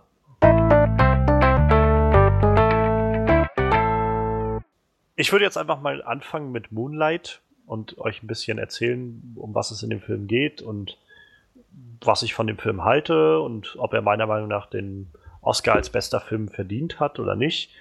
Und ähm, Ihr seid herzlich eingeladen, mich immer zu fragen, sobald euch irgendwas in den Sinn dazu kommt. Oder ja, euch eure Meinung dazu preiszugeben, ob euch das dann interessiert oder nicht oder so, wie auch immer. Ähm, ja, wie gesagt, Moonlight, der Film, hat dieses Jahr bei den Oscars halt gewonnen und äh, hat den hat die Preise gewonnen für besten Film, bester Nebendarsteller, das war Mahershala Ali und bestes adaptiertes äh, Drehbuch. Was Barry Jenkins auch mitgeschrieben hat. Also Regisseur Barry Jenkins. Ja, in dem Film geht, also es ist ein sehr, sehr, wie sage ich das am besten, kleiner Film. Es hat halt keine großen Dimensionen, irgendwie alles, was in dem Film passiert. Es ist halt ein sehr, sehr charaktergetriebener Film, ein sehr, sehr ruhiger Film. Also es geht ganz, ganz viel um so Identitätsfindung irgendwie. Und ich habe im Vorfeld halt nur ganz, also relativ wenig davon gewusst, muss ich sagen, von dem Film. Ich wusste halt, ähm, dass der Film in drei Abschnitten irgendwie stattfinden soll, weil ich halt gelesen hatte, dass der Hauptcharakter von drei verschiedenen Schauspielern auch gespielt wird. Nämlich einem Schauspieler, der den als Jungen spielt, also als wirklich kleiner Junge, so von 10, 11 Jahren. Dann einmal als Teenager und dann einmal als Erwachsener. So als junger Erwachsener, so Mitte, Ende 20 irgendwie das hatte ich halt im Vorfeld gehört, aber davon ab hatte ich, und das ist halt irgendwie auch um, um eine gewisse, äh, um, also dass der Hauptcharakter irgendwie äh, auf der Suche nach seiner eigenen Sexualität ist. Und das war irgendwie alles, was ich davon gehört hatte. Und ich wusste keine, ich wusste nicht so recht, was da jetzt direkt auf mich zukommt. Ich war jetzt einfach nur dadurch angereizt, weil der Film auch gewonnen, wie gesagt, gewonnen hatte bei den Oscars und auch im Vorfeld schon, weil er dann so mal mit besprochen wurde in diesem, in diesen Reihen der besten Filme letztes Jahr. Und das war jetzt ja wieder so ein Film, der irgendwie erst Monate nachdem er in Amerika anlief, jetzt hier wirklich gestartet ist, nämlich Ende März. Und auch hier lief er tatsächlich bloß in unserem kleinen Independent-Kino. Naja, und insofern hatte ich irgendwie kaum Erwartungen irgendwie. Einfach nur so, also sowas mag ich auch einfach mal, einfach ins Kino gehen und mich so überraschen lassen in gewisser Weise, was jetzt auf mich zukommt. Weil dann, dann ist man so irgendwie frei von diesen Ketten der, der Erwartungen und irgendwie, dass man alles gleich vergleichen will mit, mit dem, was man daraus, was man eigentlich gerne gesehen hätte oder sowas. Und das hatte ich halt nicht. Und ich versuche jetzt einfach mal so ein bisschen abzureißen, was in dem Film passiert. Also es, der Film startet mit dem Hauptcharakter Chiron in den, äh, in dem Alter, wo er halt zehn oder elf ist und das, das Ganze spielt in Miami. Er ist ähm, in der Schule und wird in der Schule ähm, gehänselt, gemobbt. Also man, man sieht, die erste Szene, in der man ihn sieht, ist, wie er wegläuft vor anderen Kindern, die ihn verfolgen. er lebt halt in einem recht schwierigen sozialen Umfeld. Ähm, seine Mutter ist alleinerziehend und äh, drogenabhängig. Und naja, also es ist halt so ein gewissermaßen so ein schwarzes Viertel, wo er lebt. Also es, ich glaube, ich habe keinen Weißen da irgendwo gesehen in dem Film. Und naja, das, das ist so das erste, der erste Eindruck, den man bekommt. Dieser Junge, der von, von seiner Umwelt irgendwie sehr beeinflusst wird und irgendwie gar nicht weiß, wer er eigentlich ist und einfach so merkt, wie dieses, dieses soziale Milieu, in dem er lebt, an ihm zieht und ihn, äh, ihn zu formen versucht. Er wird von den anderen Schülern Little genannt, weil er halt auch noch verhältnismäßig klein ist. Ähm, also kleiner als die anderen jedenfalls und auch schmächtig gebaut ist. Und sie nennen ihn Little. Und das halt, das ist auch sehr abwertend gemeint und er mag das nicht, wenn man ihn so nennt. Und dann lernt er äh, Juan kennen. Juan, gespielt von Mahershala Ali, der jetzt auch den Oscar gewonnen hat als bester Nebendarsteller, hat auch bei ähm, Luke Cage den Cottonmouth gespielt, den Bösen. Der nimmt sich so gewissermaßen seine an. Also, das ist ein unglaublich interessanter Charakter, der ist ähm, Drogendealer in diesem Viertel, also so, so ein bisschen dieser Typ, der umherläuft und das Geld einsackt von seinen, seinen Verteilern, die er dann überall auf den Straßen hat. Und er findet Chiron in einem Haus, in so einem verlassenen Häuschen, wo er sich versteckt hat vor so einem Bullies, die ihn irgendwie aufmischen wollten. Und er nimmt ihn dann mit. Chiron ist sehr, sehr in sich zurückgezogen. Er redet nicht viel. Also es dauert irgendwie ein paar Szenen, bis er dann irgendwann anfängt mit Juan und dessen Freundin zu reden, als sie ihn dann schon mit zu sich genommen haben zum Essen und so. Und in der, nach, nach einer Nacht, also er bleibt dann eine Nacht bei Juan, sagt er ihm dann auch, wo er wohnt und äh, Juan bringt Chiron dann zu seiner Mutter zurück die Mutter ist sehr, sehr abweisend und will halt nicht, dass ihr Kind mit irgendwem da redet. Wie gesagt, sie ist drogenabhängig, das kriegt man relativ schnell mit. Und dieses ganze erste Kapitel, was dann da gezeigt wird, es geht auch damit quasi los. Du hast ein schwarzes Bild und es steht dann eins oder halt so ein I, so eine römische Eins. Äh, und dieses erste Kapitel heißt Little, also so diese, diese Bezeichnung, die die Welt ihm gegeben heißt, hat, heißt, so heißt auch das Kapitel. Und ja, der, der Knackpunkt in diesem ersten Kapitel ist quasi, dass er eine so eine gewissermaßen Vater-Sohn-Beziehung mit Juan aufbaut. Juan geht dann mit ihm zum Beispiel ähm, baden und bringt ihm das Schwimmen bei, was eine ganz, ganz zentrale Szene ist in diesem ersten Stück, weil das so ähm, ganz, ganz viel damit zu tun hat, dass äh, Chiron so eine Verbindung zu sich selbst aufbaut und irgendwie feststellt, was er eigentlich will, was ihm gefällt, dass er zum Beispiel das Schwimmen gerne mag. Also Wasser, dass das irgendwie eine ganz zentrale Rolle für ihn spielt und er halt auch auf einmal eine Vaterfigur hat in gewisser Weise. Das Ganze wird dann aber ein bisschen komplizierter, als man dann mitbekommt, dass, äh, dass Juan halt, naja, der Mutter von Chiron, also dass die Leute von ihm halt der Mutter von Chiron Crack verkaufen. Und naja, es gibt dann halt diese letzte Szene in diesem ersten Kapitel, wo ähm, Chiron zu ihm kommt, weil seine Mutter ihn weggeschickt hat und ihn angeschrien hat, nachdem sie einen Streit mit, äh, mit Juan hatte. So von wegen, was erlaubst du es dir, meinen Sohn erziehen zu wollen? Und naja, daraufhin kommt dann äh, Chiron zu ihm und fragt ihn so ganz direkt, also er sitzt erst sehr verschlossen da, aber fragt ihn dann ganz direkt, ähm, ob er Drogen verkauft. Und Juan lügt ihn halt nicht an, er sagt, ja, ich verkaufe Drogen. Und ähm, daraufhin fragt er ihn, what's a faggot? Also was ist eine Schwuchtel? weil er halt in der Schule das scheinbar genannt wird. Also es wird sehr, sehr stark impliziert, dass das damit reinspielt. Und er sagt, also er ist dann auch ganz offen und sagt halt, das ist halt eine ganz, eine sehr, sehr schlimme Bezeichnung, mit der man versucht, dass schwule Menschen sich schlechter fühlen. Und man kann, also es ist, du kannst schwul sein, aber du kannst halt keine Schwuchtel sein, weil das ist, das, das gibt's halt nicht. Das ist halt einfach nur ein Wort, was sich andere ausdenken, damit man sich schlecht fühlt. So. Und, naja, und dann kommt halt die letzte Frage, verkaufst du meiner Mutter Drogen so und das bestätigt er dann auch so unter großer Mühe, aber er bestätigt es dann und damit endet dann quasi dieses erste Kapitel und das ist auch eigentlich das einzige Kapitel, in dem man Mahershala Ali sieht und also generell, diese Schauspieler in diesem Film sind unfassbar gut. So durch die Bank weg, irgendwie alle. Und ich kann gut verstehen, dass der Mahershala Ali den Oscar gewonnen hat als bester Nebendarsteller. Der hat halt eine Screentime von ich weiß nicht, 15 Minuten oder sowas in dem Film. Wie gesagt, bloß in diesem allerersten Kapitel taucht er auf und da ja nicht mal durch das Gesamte hinweg, sondern immer nur in seinen Szenen. Aber der ist so unglaublich gut. Bei dieser ganzen inneren Zerrissenheit, die er so darstellt, als dieser, naja, als, als dieser Vater, Ersatzvater, den er irgendwie für Chiron bildet. Und auf der anderen Seite aber auch dieser, naja, dieser Drogendealer, der dann da ist und irgendwie so selbst hin und her gerissen zwischen diesen Sachen und naja. Das zweite Kapitel heißt dann Chiron, also so wie sein echter Name ist sozusagen. Er ist Teenager und er, ähm, es geht gerade in dem Kapitel sehr viel darum, wie er seine eigene Sexualität kennenlernt. Er hat halt einen Freund, den er auch schon im ersten Kapitel kennengelernt hat, Kevin. Und es wird halt dann relativ schnell klar, dass er irgendwie was für den empfindet.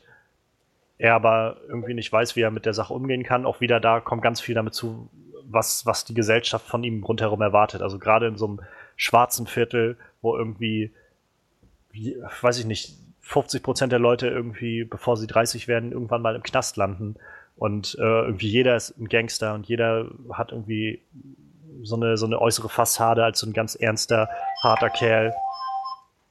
Das sind alles so Sachen, was, glaube ich, einem Jungen, der irgendwie feststellt, dass er homosexuell ist, nicht wirklich dazu beiträgt, äh, dass er sich wohl damit fühlt. Seine Mutter ist noch crack-abhängiger geworden. Man, es gibt eine sehr, sehr eindrucksvolle Szene, wo sie anfängt, ihn äh, anzubetteln um Geld. Und also sie kommt halt völlig high, quasi dann, als er von der Schule kommt, auf ihn zu und meinte vorhin, ja, mein Sohn, das ist alles so schön. Und dann, dann irgendwann setzt sie diese Panik ein, weil der, der Schub nachlässt und dann fängt sie an, ihn anzubetteln nach Geld und sagt, ich bin deine Mutter, du musst mir das Geld geben und so. Sehr, sehr eindrucksvolle Szene. Naja, auf jeden Fall, der Knackpunkt ist in diesem Kapitel, er äh, kommt sich halt mit Kevin nachher näher. Die sitzen dann am Strand zusammen eines Abends, auch wieder am Meer. So ein ganz, wie gesagt, ganz zentrales Element, was immer wieder auftaucht im Mondlicht. Und ähm, nachdem die beiden so ein bisschen sich gegenseitig mehr öffnen und so ein bisschen über eigene Verluste und so reden, ähm, küssen sie sich letztendlich und haben so ähm, ja, erste sexuelle Erfahrungen, aber also es ist jetzt nicht, dass sie straight up, straight up Sex haben, aber es, man würde wahrscheinlich auf Englisch sagen Second Base. Ähm, naja, dann daraufhin am nächsten Tag ist es so, dass Kevin von einem anderen Schüler an der Highschool äh, quasi so durch Gruppenzwang dazu gebracht wird, äh, Chiron niederzuschlagen. Was er dann, wo, wozu er sich letztendlich dann auch überreden lässt. Und er sagt dann mal, bleib endlich liegen, so ungefähr. Ich will das nicht mehr, aber Chiron steht halt immer wieder auf und nachdem Chiron sich dann zu Hause zusammenflickt, geht er am nächsten Tag zur Schule und haut dem Typen, der das angeregt hat, äh, einen Stuhl über den Kopf und wird dann ins Jugendgefängnis gebracht. Dann kommt der Cut und wir haben das dritte Kapitel, das heißt dann Black. Und das ist der Name, den Kevin ihm immer gegeben hat als Spitzname. Und in dem Kapitel ist er halt Mitte 20, Ende 20. Er ist selbst zum Drogendealer geworden, nachdem er aus dem Knast rausgekommen ist. Und er hat sich sehr, sehr stark danach gestaltet, wie äh, Juan, also der aus dem ersten Kapitel, der, so, der so seine Vaterfigur war, äh, dem eifert er sehr nach, also sowohl im Aussehen als auch von seinem Auftreten. Aber es wird halt sehr schnell klar, dass das irgendwie nur so eine äußere Fassade ist, die er sich zugelegt hat. Und naja, nachdem er dann aus, also man, man so ein bisschen Eindruck davon erhält, was er eigentlich so draußen macht, wie er jetzt so mit anderen Leuten umgeht. Er ist halt so der harte Typ, der, der so von seinen äh, Unterhändlern dann auch das Geld holt oder so und ähm, denen so ein bisschen auf die Füße treten muss, wenn sie dann irgendwie das Geld nicht stimmt oder sowas, was sie dann ein, einreichen sollten oder sowas. All das hilft so, dass man mitbekommt, okay, das ist irgendwie ein ganz anderer Mensch. Er trägt dann auch so eine, so ganz viele Ketten und Ohrringe und sowas und diese, ich weiß nicht, wie man das, also im Film auf Englisch heißt es halt Grills. Das sind diese, diese Zahnaufsätze, die man ganz oft sieht bei so, so Rappern und so, wenn sie so, wie so Goldzähne komplett haben. Das sind halt diese Aufsätze, die man, die sie sich dann so ranmachen. Grills. Genau. Schöne Grills. Und alles das trägt er. Und wie gesagt, er ist halt in den ersten zwei Kapiteln so ein ganz in sich zurückgezogener Junge, der irgendwie so, so seine Identität überhaupt erst sucht und ganz, ganz unschuldig wirkt an vielen Stellen. Und das ist halt so ein totaler Bruch, weil du kriegst auf einmal mit, der ist so ganz, ganz anderer Kerl irgendwie auf einmal so. Und ähm, mitten da drin, als er dann, also so wie er dann sein Leben führt, wird er halt angerufen von Kevin, der ihm sagt, er würde ihn vielleicht gerne mal wieder treffen und die beiden treffen sich dann auch äh, mal wieder und unterhalten sich dann über das, was in ihren letzten Jahren alles so passiert ist. Kevin hat ein Kind bekommen mit einer damaligen Freundin, mit der er aber auch nicht mehr zusammen ist.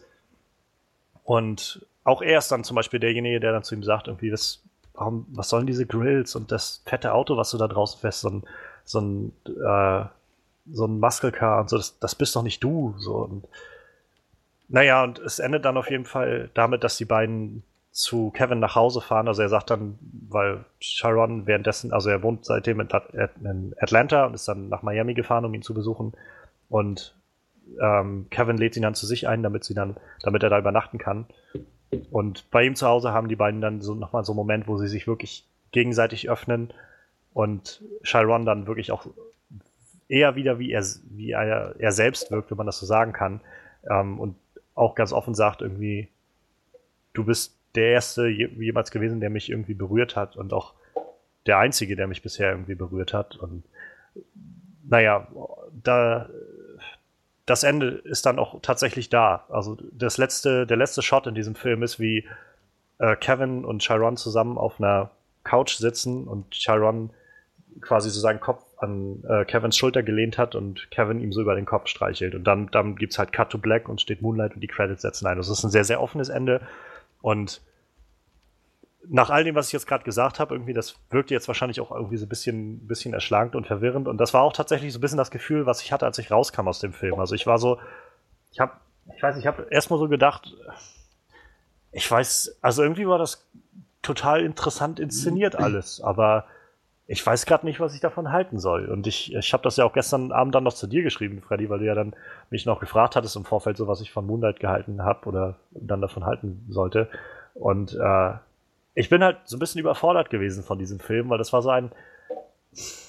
Irgendwie war das cool, aber irgendwie fällt mir das schwer, das gerade so einzuordnen in irgendwie bestehende Sch so Schemata, die ich irgendwie sonst habe, um mir Filme zu erklären. Und das hat mich dazu, also das hat mich tatsächlich lange beschäftigt gestern noch. Ich habe echt lange drüber nachgedacht. Ich habe mir noch ein paar, ähm, paar Videos mit so Interviews von den Leuten dahinter und so angeschaut. Und je mehr ich drüber nachgedacht habe über diesen Film, umso besser finde ich ihn. Also dieser Film, um es mal runterzubrechen, dieser Film hat halt was mit ganz viel mit Identitätssuche zu, äh, zu tun, mit der, mit dem Kennenlernen von sich selbst und der eigenen, ja, so eigenen Lebenselementen, vor allem auch der Sexualität, aber auch ganz, ganz viel mit Erwartungen, die die Gesellschaft an einen stellt, ähm, Erwartungen, die man selbst an die Gesellschaft stellt. Ähm, und vor allem ist auch irgendwo eine Love Story da drin, und nichts von diesen ganzen Sachen, das klingt wahrscheinlich alles unglaublich klischeehaft, so nach so einem Oscar-Bait-Movie, so von wegen, wir machen irgendeine tragische Geschichte draus. Nichts von dem fühlt sich jemals so an. Weil dieser Film unglaublich gut inszeniert ist. Die Kameraführung ist so ganz, ganz anders, als man sich das vorstellt. Ähm, Gerade bei solchen Sachen, wo es irgendwie darum geht, schwarzes Viertel und wie schlimm die es da haben, wenn sie dann da aufwachsen oder sowas, ist ja dann ganz oft mal so ein Motiv in so Filmen. Ähm, gerade in diesen Momenten kriegt man das Gefühl, der Film geht einen ganz anderen Weg. Statt dir zu zeigen, dass irgendwie alles so ganz äh, brutal ist und hart ist und so. Allein in der Inszenierung, so, du siehst nichts, keine Ahnung, nicht viel Gewalt auf dem Bildschirm oder sowas. Du siehst, du, du hast nicht irgendwie ständig irgendwo einen Schuss ganz laut oder überhaupt so ganz laute Eindrücke oder sowas. Die Kamera ist immer ganz, ganz nah dran an den Charakteren. Du hast immer ganz, ganz ruhige Momente irgendwie und du kriegst viel mehr einen Eindruck davon, was macht das mit einem, mit einer Person selbst so? Wie, wie fühlt sich halt Sharon in dieser Situation? Nicht, nicht quasi, wie sieht die Welt ihn, sondern wie sieht er seine Welt um sich herum? Und das durchzieht quasi den gesamten Film und auch da wieder großen Respekt an alle die Schauspieler, die Chiron gespielt haben, die drei, weil sie es schaffen, in jedem dieser einzelnen Lebensabschnitte, die man sieht, diesem Charakter immer wieder ein bisschen was Neues zu geben, immer wieder ein bisschen mehr Tiefe zu geben und trotzdem so so ganz, ganz kleine Details irgendwie da, also so beizubehalten, so seine Verhaltensweisen zum Beispiel. Also, weiß ich, wie er dann, wie er irgendwie, keine Ahnung, sich räuspert oder, oder macht er jetzt, glaube ich, nicht sich räuspert, aber sowas in der Art, meine ich. Oder beim Überlegen sich über die Stirn kratzt oder sowas, so ganz, ganz eigen, ganz, ganz äh, besondere Eigenheiten, die so diesen Chiron ausmachen. Und gerade im dritten Kapitel ist das dann so beeindruckend, weil er halt, wie gesagt, im, im der ersten Hälfte dieses dritten Kapitels sich so als dieser starke Kerl gibt, der so, ja, ja, voll der Dealer geworden ist und so. Und sobald er Kevin trifft, ist er halt wieder genau wie dieser, schüchterne Junge, dieser, dieser verletzliche, unschuldige Junge. Und bringt auch wieder diese ganzen Verhaltensweisen zum, zum Vorschein, die er da hat. Und dazu kommt, die Musik ist unglaublich toll eingesetzt. Es ist ganz, ganz viel klassische Musik, die da mit drin ist. Halt auch nicht so, was man sonst erwartet bei diesen, ich sag mal, Ghetto-Filmen, wo dann irgendwie so, irgend so ein Hip-Hop-Slang die ganze Zeit im Hintergrund läuft oder sowas. Fast gar nicht. Es kommt eigentlich viel mehr so klassische Musik, die irgendwie ganz, ganz tiefgründig so drunter läuft und unglaublich viel äh, Symbolcharakter ist in diesem Film drin. Also sei es angefangen von dem Mondlicht, was halt so einen ganz, ganz zentralen äh, Punkt einnimmt und immer wieder auch thematisiert wird von, äh, oder am Anfang einmal thematisiert wird und danach immer wieder ganz offensichtlich irgendwo im Zentrum des Ganzen steht. Als auch Wasser spielt eine ganz zentrale Rolle, man kriegt das so mit. Ich, hab, halt, ich kam halt aus diesem Film und dachte so, da war gerade so viel drinne, was ich gerade noch nicht verstanden habe, wo ich mir sicher bin, das spielt irgendeine ganz große Rolle. So, aber ich muss das erstmal alles für mich sortieren und, und das macht den Film für mich gerade echt sehr, sehr großartig, weil ich das Gefühl habe, ich muss drüber nachdenken über diesen Film. Es ist kein Film, der dir, äh, der dir so ein, das Gericht hinwirft. Also einfach nur als für sich stehender Film ist das schon echt schön gemacht. Es erzählt eine sehr, sehr berührende Geschichte, so irgendwie, von diesem, von dieser mehr oder weniger Liebesgeschichte, immer in diesen Abschnitten.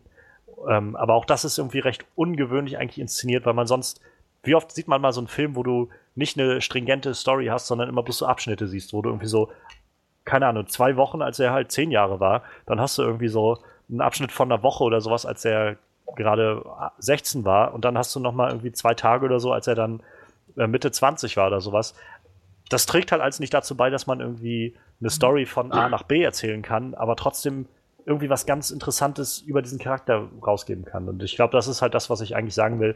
Es ist eine unglaublich charakterzentrierte Geschichte, die ganz, ganz tief darin abtaucht, was einen Menschen auszeichnet, wie man selbst auf der Suche nach sich sein kann, vor allem gerade in so einer Situation, wo man, wo die Welt irgendwie gegen einen steht und äh, wo man, naja, ich, also ich will mir das nicht vorstellen, wie man, oder ich will, was heißt, ich will es mir vorstellen, aber das, das ist bestimmt keine schöne Situation, wenn man in so einer gesellschaftlichen Struktur, wo irgendwie vorausgesetzt wird, dass du halt hart bist, dass du halt gerade als Mann irgendwie der der große Gangster bist, so, dass du dann irgendwie feststellst, du, du hast so verschiedene Eigenschaften an dir, die die anderen nämlich nicht zu schätzen wissen, die die anderen vielleicht auch verunsichert oder die die anderen, vor denen die anderen Angst haben oder sowas. Das ist alles, wo ich so denke, dieser Film fängt das sehr, sehr gut ein, taucht da sehr, sehr gut drin ab. Und es gibt auch nicht, nicht zu viel irgendwie. Ich habe nie das Gefühl gehabt, dass mir das gerade zu sehr mit der Dramakeule kommt, um mir zu sagen, hey, guck mal, du musst jetzt weinen, so traurig ist das alles oder so. Oder zu sehr irgendwie darauf pocht, dir irgendwie die Botschaft in den Kopf zu hämmern. Es ist alles sehr, sehr unterschwellig. Es setzt halt bloß voraus, dass man sich echt damit auseinandersetzt, dass man viel nochmal drüber nachdenkt. Also es ist kein Film, wo ich sagen kann, da, da, kann man einfach reingehen und einfach mal so sagen, ja, ich habe jetzt irgendwie einen Abend Zeit und gehe mal so ganz entspannt ins Kino, um mich berieseln zu lassen das ist es halt auf keinen Fall. Und ich glaube, das ist so vielleicht das Einzige, was man irgendwie als Negatives oder sowas anmerken könnte. Einfach nur zu sagen, naja, vielleicht ist der Film einfach bisschen zu, bisschen zu verschachtelt in sich oder sowas, dass man halt echt viel, viel, viel Arbeit da reinstecken muss, damit man wirklich alles versteht. Ich habe auch noch nicht alles verstanden, was in diesem Film passiert mir ist beim Schauen halt schon so einiges aufgefallen, gerade was die Inszenation angeht, äh, die Inszenierung angeht, also gerade die Kameratechniken sind sowas, das fällt einem relativ schnell auf, dass das alles sehr nah dran ist und was das so mit einem macht, wie die Musik eingesetzt ist, diese ganzen Sachen kriegt man relativ gut mit. Aber gerade so dieser Symbolcharakter, das ist halt, also ich habe mich gestern so ein bisschen gefühlt wie bei so einer äh, Gedichtinterpretation in der Schule, wo du halt sitzt und dann erstmal suchst, so was, was gibt's jetzt hier für verbindende Elemente, die jetzt überall da drin auftauchen? Wofür könnte denn das alles stehen? Wenn das jetzt tatsächlich für das und das steht, was ich mir gedacht habe, was macht denn das aus dem, äh, was macht das denn aus dem Dialog, den der eine Typ an der einen Stelle hatte? Dann wird er auf einmal ganz, ganz zentral und so. Man muss viel Arbeit reinstecken. Ähm, unterm Strich kann ich nur sagen, das ist halt echt ein super gut gemachter Film. Großen Respekt an die Schauspieler, großen Respekt an Barry Jenkins, der da als Regisseur echt eine Glanzleistung hingelegt hat. Ähm, der einen Film erzählt mit einer sehr, mit einer Geschichte, die sehr, sehr schnell sehr, sehr klischeehaft werden könnte oder hätte werden können, aber in diesem Fall einfach unglaublich erfrischend ist an jeder Stelle. Ich habe nie das Gefühl gehabt, ich habe das schon mal irgendwie so gesehen, weil einfach alles irgendwie gegen die Konventionen läuft, die man sonst so geht, wenn man einen Film macht. Ähm, nach wie vor glaube ich, ich hätte lieber La La Land als Gewinner gesehen, weil das war so ein Film, wo ich wirklich das Gefühl hatte, der hat mich von vorn bis hinten einfach so direkt zufrieden und gestellt und irgendwie glücklich gemacht. Ähm, aber ich habe auch kein Problem damit, dass Moonlight den gewonnen hat. Nachdem ich den Film jetzt gesehen habe, habe ich gedacht, und auch wie gesagt viel drüber nachgedacht habe, ich habe gedacht, das lohnt sich schon. Also kann ich verstehen, dass er gewonnen hat und irgendwo auch zurecht. Klingt ja echt fantastisch. Hast du ihm eine Bewertung gegeben? Punkte? Ähm, ich bin eigentlich, ah, ich bin halt echt so hin und her gerissen, ob ich dem 10 von 10 gebe oder 9,5 von 10. Und das Ding ist halt, selbst dieser, selbst dieser eine Kritikpunkt, wenn man das überhaupt so nennen kann, den ich jetzt hätte, halt zu sagen, irgendwie ist das alles sehr, sehr, sehr, sehr aufwendig irgendwie im Nachhinein. Selbst das kann man auch eigentlich als eine ganz große Stärke sehen, dass es halt eben nicht fertig gemachte Kinokost ist, sondern eben was ist, wo man, wo man wirklich drüber nachdenken muss und was dann auch umso mehr äh, Charakter irgendwie hat so und das ist halt das, wo ich mich gerade noch so ein bisschen drauf aufhänge. Ich glaube, ich glaube, das habe ich noch nie gegeben, aber ich glaube, ich bin bei einer 9,9. So, so, es ist ganz kurz vor, ganz, ganz kurz vor äh, perfekt. So. Sollen wir uns darauf einigen, dass ähm, die Dezimalkommastellen aber nicht zum regelmäßigen Gebrauch Ja, genutzt ja, werden ja, sollten? Können wir gerne tun. Ja, aber das, das ist so meine Einschätzung. Also es ist wirklich ein sehr, sehr großartiger Film. Ich war auch sehr gut, äh, also sehr überrascht gestern, sehr, sehr freudig überrascht, wie voll das Kino war.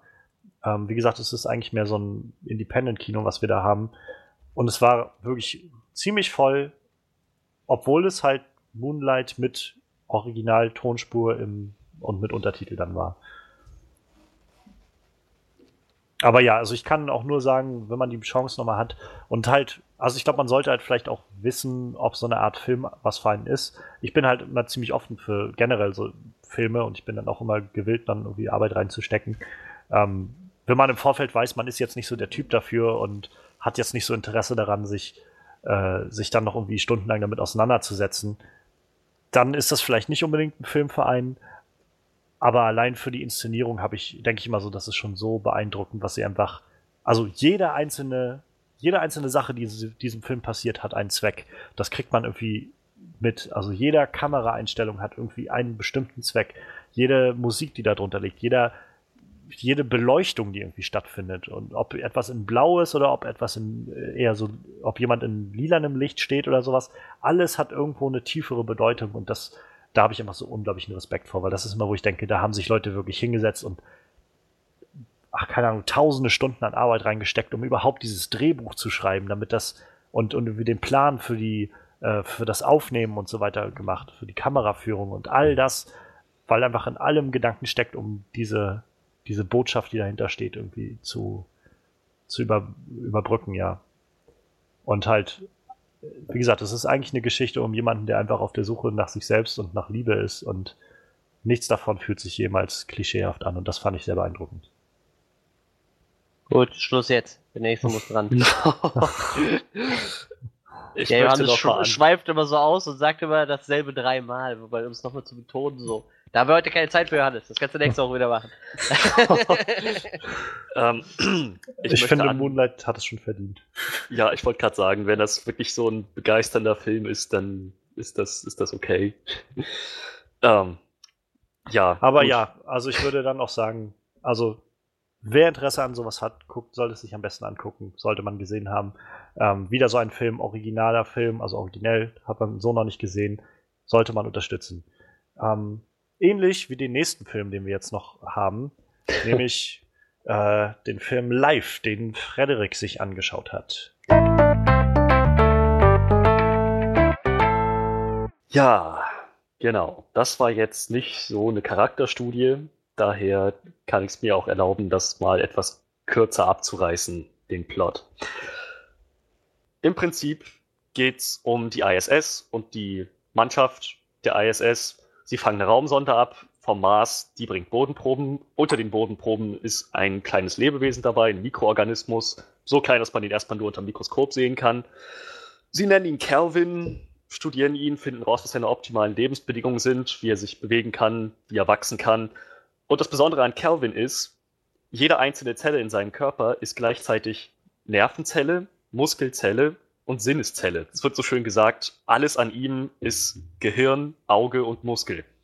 So, das ist, das ist im Prinzip seine, seine, seine, seine Form. Das ist seine Natur. Das ist diese Lebensform. Alles komplett, jede Funktion, die eine Zelle haben kann, komplett vereint in jeder einzelnen Zelle.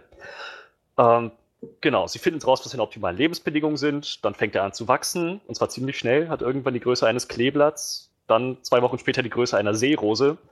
Dann wird er plötzlich hochaggressiv. Es wird nicht genau klar, warum er das, warum er das wird, ob er falsch behandelt wurde im Labor oder ob es seine Natur ist. Jedenfalls greift er den Laborwissenschaftler an, der mit ihm schon so eine Art Vater-Sohn-Beziehung aufgebaut hat, verletzt ihn schwer, bricht aus seiner Glasvitrine aus, wo dann nochmal klar wird, dass Calvin dann noch so groß wie eine Seerose wirklich komplett als Gehirn betrachtet werden kann.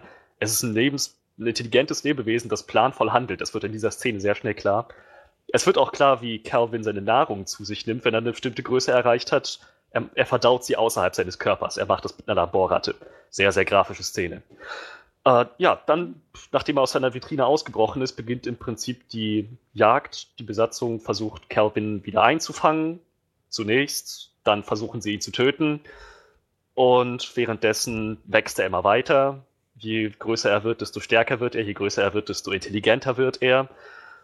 Die ein Versuch nach dem anderen scheitert. Calvin fordert so die ersten Todesopfer. Und mit jedem Versuch, der scheitert, äh, wird, nimmt auch das, die Station etwas mehr Schaden, weil die Besatzung im Prinzip Ressourcen und Geräte nutzt, die für was ganz anderes vorgesehen sind, als Außerirdischen zu jagen. Genau. Schließlich äh, löscht Calvin durch seine Handlung entweder direkt oder indirekt einen nach dem anderen aus, bis am Ende nur noch zwei der Astronauten übrig sind. Das sind David und Miranda. Und das ist dann eigentlich auch schon das Finale. David kommt auf die Idee, die ISS hat mehrere Rettungskapseln. Sein Plan ist, er möchte Calvin zu sich locken und sich mit ihm in einer der Kapseln einsperren und dann diese Kapsel lösen und irgendwo in die Weite des Alls steuern. Alles außer die Erde, denn den beiden ist klar, wenn Calvin die Erde erreicht, dann wird der so rasant wachsen oder sich sogar noch vermehren, dass die gesamte Menschheit und überhaupt alles Leben auf der Erde in Gefahr ist. Das ist Davids Plan. Für Miranda hat er vorgesehen, dass sie in die andere Rettungskapsel steigt und damit zur Erde fliegt und die Geschichte erzählt. Ein bisschen wie mit Alan Ripley in Alien, fand ich. Hm. Ich dachte, darauf läuft es halt auch dann letzten Endes hinaus. Äh, das funktioniert auch alles ganz gut. David sperrt sich mit Calvin in der Rettungskapsel ein. Beide Rettungskapseln lösen sich von der ISIS, haben beide einen etwas holprigen Start.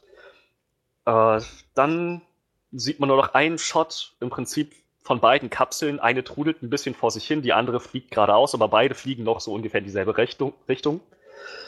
Die nächste Szene ist dann, wie eine der Kapseln auf der Erde landet, im Ozean. Zwei Fischer entdecken die Kapsel, kommen angerudert, schauen durchs Fenster und drin ist nicht wie nach Plan Miranda, sondern drin ist David, umgeben von Calvin, der sich, der seine Form verändert hat. Er sieht jetzt aus wie eine Art pflanzliches Geflecht. Nicht wie ein Lebewesen, verhältnismäßig unscheinbar. Äh, gleichzeitig wird dann noch Miranda gezeigt, wie sie in ihrer Kapsel sitzt und in die Weiten des Alls hinaustreibt, ganz verzweifelt schreit, um Hilfe schreit. Nicht nur um Hilfe, sie schreit auch einfach so aus, aus Wut, aus Angst, aus Trauer. Also so, ihr kommt einfach alles hoch in diesem Moment. Und die allerletzte Szene ist dann nur noch so eine Vogelperspektive von der Kapsel, in der David und Calvin sind. Die Fischer, die die Luke öffnen und ein Boot, das noch zur Hilfe angefahren kommt. Und dann kommen die Credits. Ja, das war ein ziemlich, ziemlich heftiges Ende. Es hat mich persönlich überrascht. Erstmal zur Story. Die Story nimmt sich am Anfang für meinen Geschmack ein bisschen zu viel Zeit. aber auch wirklich nur ein ganz kleines bisschen. Sie kommt dann relativ bald in Gang und ab dem Moment, wo sie dann in Gang kommt, eigentlich ab dem Moment, wo Calvin so die Größe eine, einer Seerose erreicht hat, wo dann, wo der, wo der Wissenschaftler schon anfängt, diese Beziehung mit ihm aufzubauen, also auch noch vor dem Ausbruch, ab da ist die, wird die Story richtig, richtig angespannt. Es ist nur noch ein großer Spannungsbogen bis zu diesem sehr, sehr coolen Finale. Also das, das kann ich echt nur loben. Die Charaktere, wie das halt so in manchen Horrorfilmen oder in vielen Horrorfilmen ist, verhalten sich nicht immer unbedingt intelligent. So, gerade weil ich dann denke, das sind, das sind Astronauten, das sind Ingenieure, Physiker, Biologen, was weiß ich.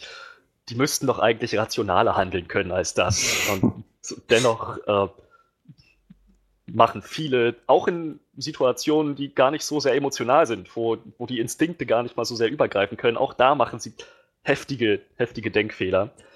Ähm, allerdings auch nicht immer.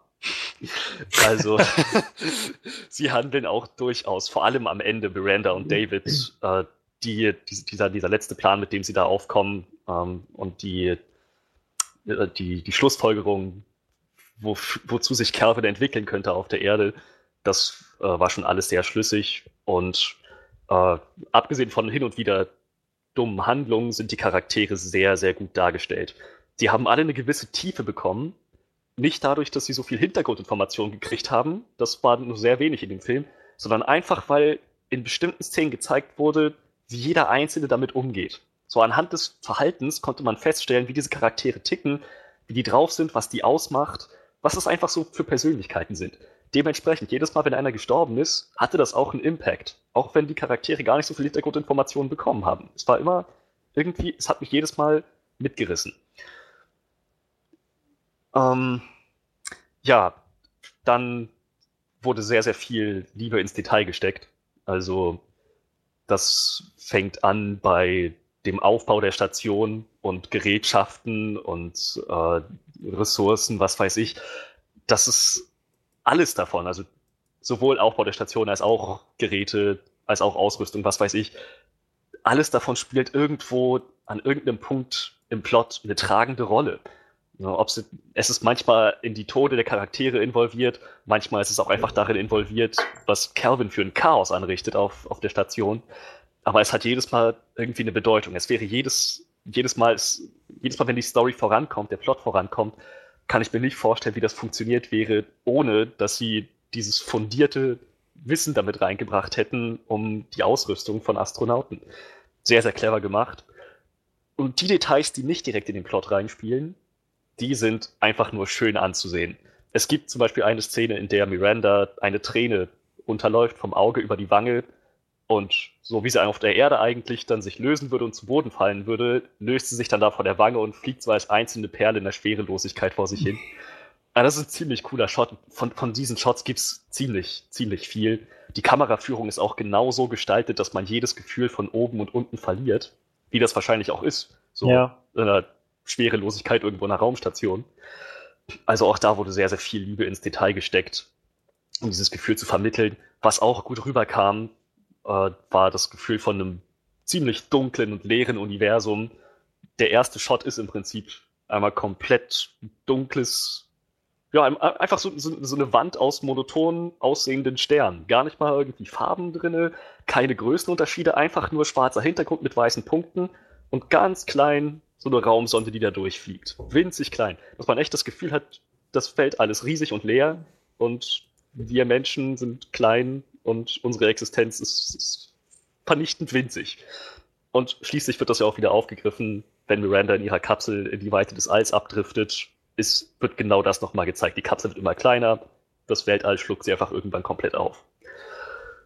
Ja, ähm, ja, damit hätte ich, glaube ich, auch schon soweit alles abgerissen.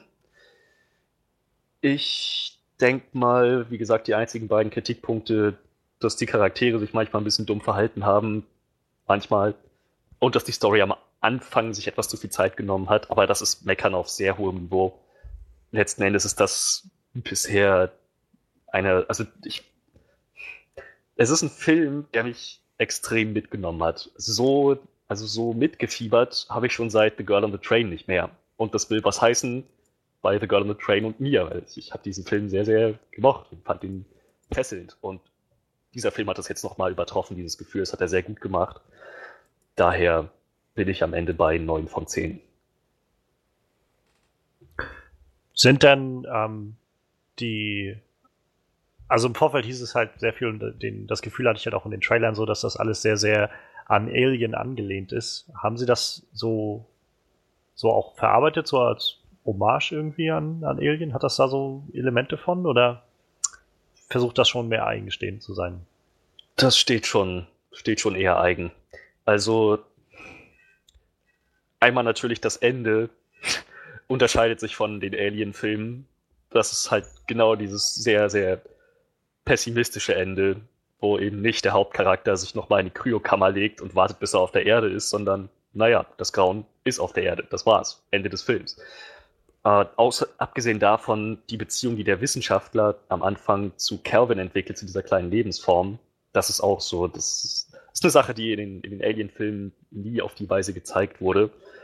Und das Alien selbst, also Calvin selbst, ist sehr, sehr interessant gestaltet. Er vereint im Prinzip eine Menge gruseliger Eigenschaften von Lebewesen hier auf der Erde in einem einzigen Körper. Also halt, er verdaut seine Nahrung außerhalb seines Körpers. Äh, sein, sein gesamter Körper besteht irgendwie aus, halt aus Sinnszellen, Hirnzellen, Muskelzellen. Äh, die Art, wie er sich bewegt in der Schwerelosigkeit, er ist perfekt daran angepasst. Er ist auch perfekt daran angepasst, äh, in, bei, bei Minusgraden zu leben, äh, zu, äh, zu überleben, in der Leere des Alls, er kann also Sauerstoff speichern, ist halt eine extrem, extrem gut angepasste Lebensform, also ziemlich alle Lebensbedingungen, die man sich vorstellen kann. Und er ist, er hat die Form ungefähr, ungefähr, ich, das ist, ist, es ist immer noch ein Stretch, aber er hat ungefähr die Form eines Oktopus und ungefähr so verhält sich auch sein Körper. Da, wo sein Auge durchpasst, passt er auch komplett durch. Das heißt, bei Alien war es halt so, am Anfang konnte der Facehugger überall sein, dann nicht mehr. Und dann konnte das Alien irgendwann auch nur noch ah. Halt so groß wie es war in Lüftungsschächten oder was weiß ich, sonst wo sein. Jedenfalls hatte ich hier bei Calvin das Gefühl, der könnte auch in seiner ausgewachsenen Form immer noch überall sein. In jeder kleinsten Spalte, in jeder kleinen Öffnung, in jedem kleinsten Schacht, auch wenn es nur irgendwie die Größe eines Schlüssellochs ist oder so. Er, er, könnte, er könnte drin sein. Und genau das wird halt auch ziemlich, ziemlich oft rübergebracht. Er ist extrem anpassungsfähig. Er ist sehr, sehr wendig. Er taucht immer wieder an Orten auf, an denen man es nicht erwarten würde. Und das Gefühl hatte ich zumindest bei Alien nicht. So, Alien war gruselig, aber da, wo es aufgetaucht ist, da hätte ich auch erwartet, dass es auftaucht. Aber der Film funktioniert schon als straight-up Horrorfilm, oder? Ziemlich gut, ja. Also es ist sehr grafisch alles. Also vor allem, wie die Charaktere dann, wie die Astronauten einer nach dem anderen sterben, jeder einzelne Tod ist sehr, sehr grafisch dargestellt. Hm, sehr, sehr, ja, sehr mitreißend. So, dass man sich das Gefühl hatte, ich möchte jetzt echt nicht in deren Haut stecken, so nicht mal in meinem schlimmsten Albtraum. Furchtbar. Ähm, und ja, es gibt halt auch so, wie gesagt, dann noch diese brutale Szene mit, ähm, mit der Ratte, die, wo, wo, richtig im Detail gezeigt wird, wie sie, ihr Körper aufgelöst wird, wie sie erst die, die Haut von, von, von ihrem Körper wegschmilzt, ähm, das Skelett noch irgendwie auseinanderbröckelt. So, halt ziemlich, ziemlich grafisch. Und äh, ja, es, gibt noch, gibt noch weitere von den Szenen. Es gibt eine Szene, wo, De wo ähm, Calvin einem anderen Astronauten quasi das Gesicht abreißt. Es ist schon ziemlich brutal und es ist vor allem nichts für dich, Johannes, denn du kannst dir nicht vorstellen, wie viel dieser Film mit in Körper reinkriechen und aus Körpern rausbrechen zu tun hat. Ah. ja, Aber da bin ich ja dann schon mal ganz froh, dass ich jetzt Moonlight geguckt habe. dann ist ja was es für mich. Ist, es ist wirklich, ich habe damit ja so gar kein Problem, darüber bin ich auch froh. Aber der Facehugger ist dagegen gar nichts. Der Facehugger ist einmal in dir drin und bricht dann aus dir raus. Das war's. Calvin nimmt sich Zeit für beides. Richtig Zeit. Ähm, Und ja, das ist, das meine ich eben mit grafischen Darstellungen. es ist ziemlich, ja doch, ziemlich, ziemlich intensiv alles. Junge, Junge. Ja, dann kann ich auch nur wieder sagen, wie schade, dass so wenig Leute reingegangen sind. Ich Film hoffe bisher. ja, dass das sich entweder noch ändert oder dass der Film gerade genug einspielt für eine Fortsetzung oder dass die DVD-Käufe so, so unglaublich durch die Decke gehen. Ich möchte nämlich unbedingt wissen, wie es da weitergeht. Der Film ist so ausgelegt gewesen, dass noch ein zweiter kommen soll. Und das möchte ich unbedingt. Das ist, das ist ein Film, bei dem ich finde, der hat es absolut verdient, so wie John Wick oder meinetwegen auch The Nice Guys, auch wenn das ein ganz anderes Genre ist, so einfach ein neues Franchise, eine neue Filmreihe loszutreten, so ein neues Universum. Das hätte, das würde mich so sehr interessieren, wie das Venom, weitergeht. kriegst du doch dann. Teil 2, Venom. Was das angeht, es war wahrscheinlich kein Venom Prequel. Am Ende hat äh, ähm, Calvin seine Form noch mal so verändert, dass ich gedacht habe, na, das könnte jetzt symbiotenmäßig sein, muss aber nicht. Es ist jetzt, ich, ich würde die Chance nicht komplett ausschließen, dass es ein Venom Prequel war oder in irgendeiner Weise, keine Ahnung, zu der Entwicklung von Venom irgendwann führt. Aber die Wahrscheinlichkeit ist auf jeden Fall gesunken. Ich glaube, das steht eher als alleinstehender außerirdischen Horrorfilm, von dem ich hoffe, dass er noch eine Fortsetzung kriegen wird. Ich könnte mir so gut vorstellen, dass, äh, dass Sony jetzt hinter den Kulissen sitzt und denkt, verdammt, wir hätten da drauf kommen sollen, Ja, dass das ja, ein genau, genau. Venom-Film sein müsste. Ja, deshalb musste ich gerade so lachen, als Freddy sagte, am Ende hat er sich in irgendwas verwandelt, das könnte vielleicht Symbioten endlich gewesen sein. Vielleicht war das so eine Szene, die sie noch nachgedreht Naja. haben. vielleicht, haben, vielleicht sagen sie sich jetzt halt auch, vielleicht können wir das noch rückblickend so mit einführen, dass es halt damit zusammenhängt oder so. Gott, Aber also, mein, mein Gedanke ist halt bloß, wenn du, wenn du so einen Film machst, der halt irgendwie so als Prequel funktionieren soll, dann sollte man auch am Schluss relativ offensichtlich machen, dass es halt das sein soll. also ich sag mal so wie, jetzt nicht als Prequel, aber so wie bei ähm, Split, Ja, der, der Kern ist ja, dass man am Ende schon die Auflösung bekommt, womit es zusammenhängt. So. naja, so weit hätten sie ja gar nicht mal gehen müssen. Prometheus hat ja genau das gemacht, halt am Ende nochmal zu zeigen, da ist dieses Ur-Alien, das Proto. Ja, genau, das meine ich halt. Aber das Ne? ist halt ja auch sehr, trotzdem sehr offensichtlich gewesen, dass es halt mit dem wirklichen, ähm, naja, Xenomorph irgendwann zusammenhängt. Ja, dieses Urding genau. So. Ich weiß jetzt halt nicht, wie, wie Calvin am Schluss dann aussieht, ob man sagen könnte, ja, das, das ist schon so die Urform vom Symbionten, so, oder ob man einfach sagt, ja gut, das ist halt irgendwas. Und wenn sie, wenn sie jetzt kreativ sind, können sie jetzt sagen, innerhalb von zehn Jahren wird daraus halt der Symbiont. Ja, das Oder können so. sie ihm noch sagen und ich hätte auch nichts dagegen, wenn sie das so machen. Wie gesagt, der, der Film funktioniert, wenn du mich fragst, sowohl als Kickstarter für eine ganz eigene Filmreihe oder halt als Venom-Prequel. Sie können noch beides draus machen. Die Form, die Calvin letzten Endes hatte, war, sage ich mal, Symbioten ähnlich. So kein Anfang, kein Ende, kein Kopf, keine Tentakel, einfach nur so eine wabernde Masse. Und die hat, diese Form hat er nur ganz am Ende eingenommen. Sonst hat er immer diesen ziemlich molluskenähnlichen Körper. So, ganz am Ende hat er nur seine Form so geändert. Und wenn sie, wenn sie daraus was machen möchten, können sie das machen. Wenn sie nicht wollen, dass Jake Gyllenhaal der neue Venom wird, dann, dann können sie es auch lassen. Aber ich würde mich auf jeden Fall über eine Fortsetzung freuen, egal in welcher Form. Eine letzte Frage hätte ich noch. Wurde denn geklärt, warum die Kapsel mit ihm dann zur Erde geflogen ist und die andere ins All ging? Haben die sich einfach vertan in, in, bei der Kapsel, in die sie gestiegen sind? Oder? Nee, nee, nee. Ähm, sie sind beide in die jeweils richtige Kapsel gestiegen. Das Ding war nur, ähm, wie gesagt, David hatte sich ja mit Calvin in seiner Kapsel eingeschlossen. Ja. Und es war wohl so, dass Calvin, man, man sieht das noch einmal, Calvin geht dann auf ihn los und sie beginnen so einen Ringkampf. Und es ist wohl so gewesen, dass Calvin es geschafft hat, die Kursänderung, die David vorgenommen hat, rückgängig zu machen. Hm. Äh, Es ist halt nach wie vor ein intelligentes Alien. Hm. So, das hat, er, Calvin hat wahrscheinlich mitbekommen, was David macht, dass, dass David den Kurs ändert, um, naja, vermutlich Calvin zu schaden.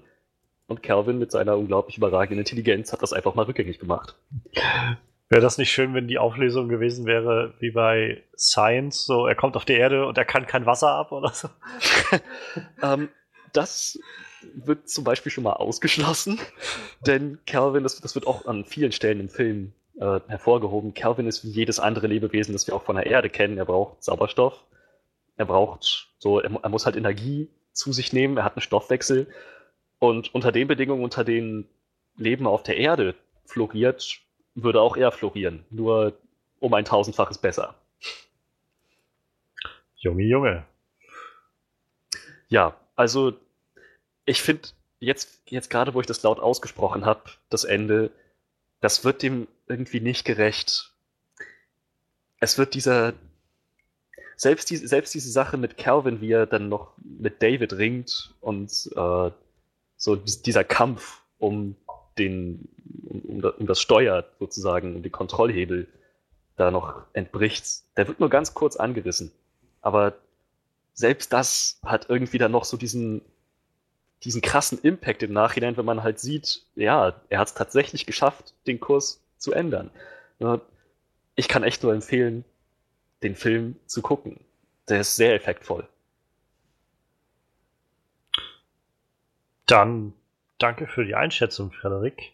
Sehr gern. Ähm, ich werde ihn mir wohl nicht angucken. Nach dem, was ich so gehört habe. Also ich glaube, dass der gut geworden ist. Ich glaube halt nur nicht, wie du schon meintest, dass das was für mich ist.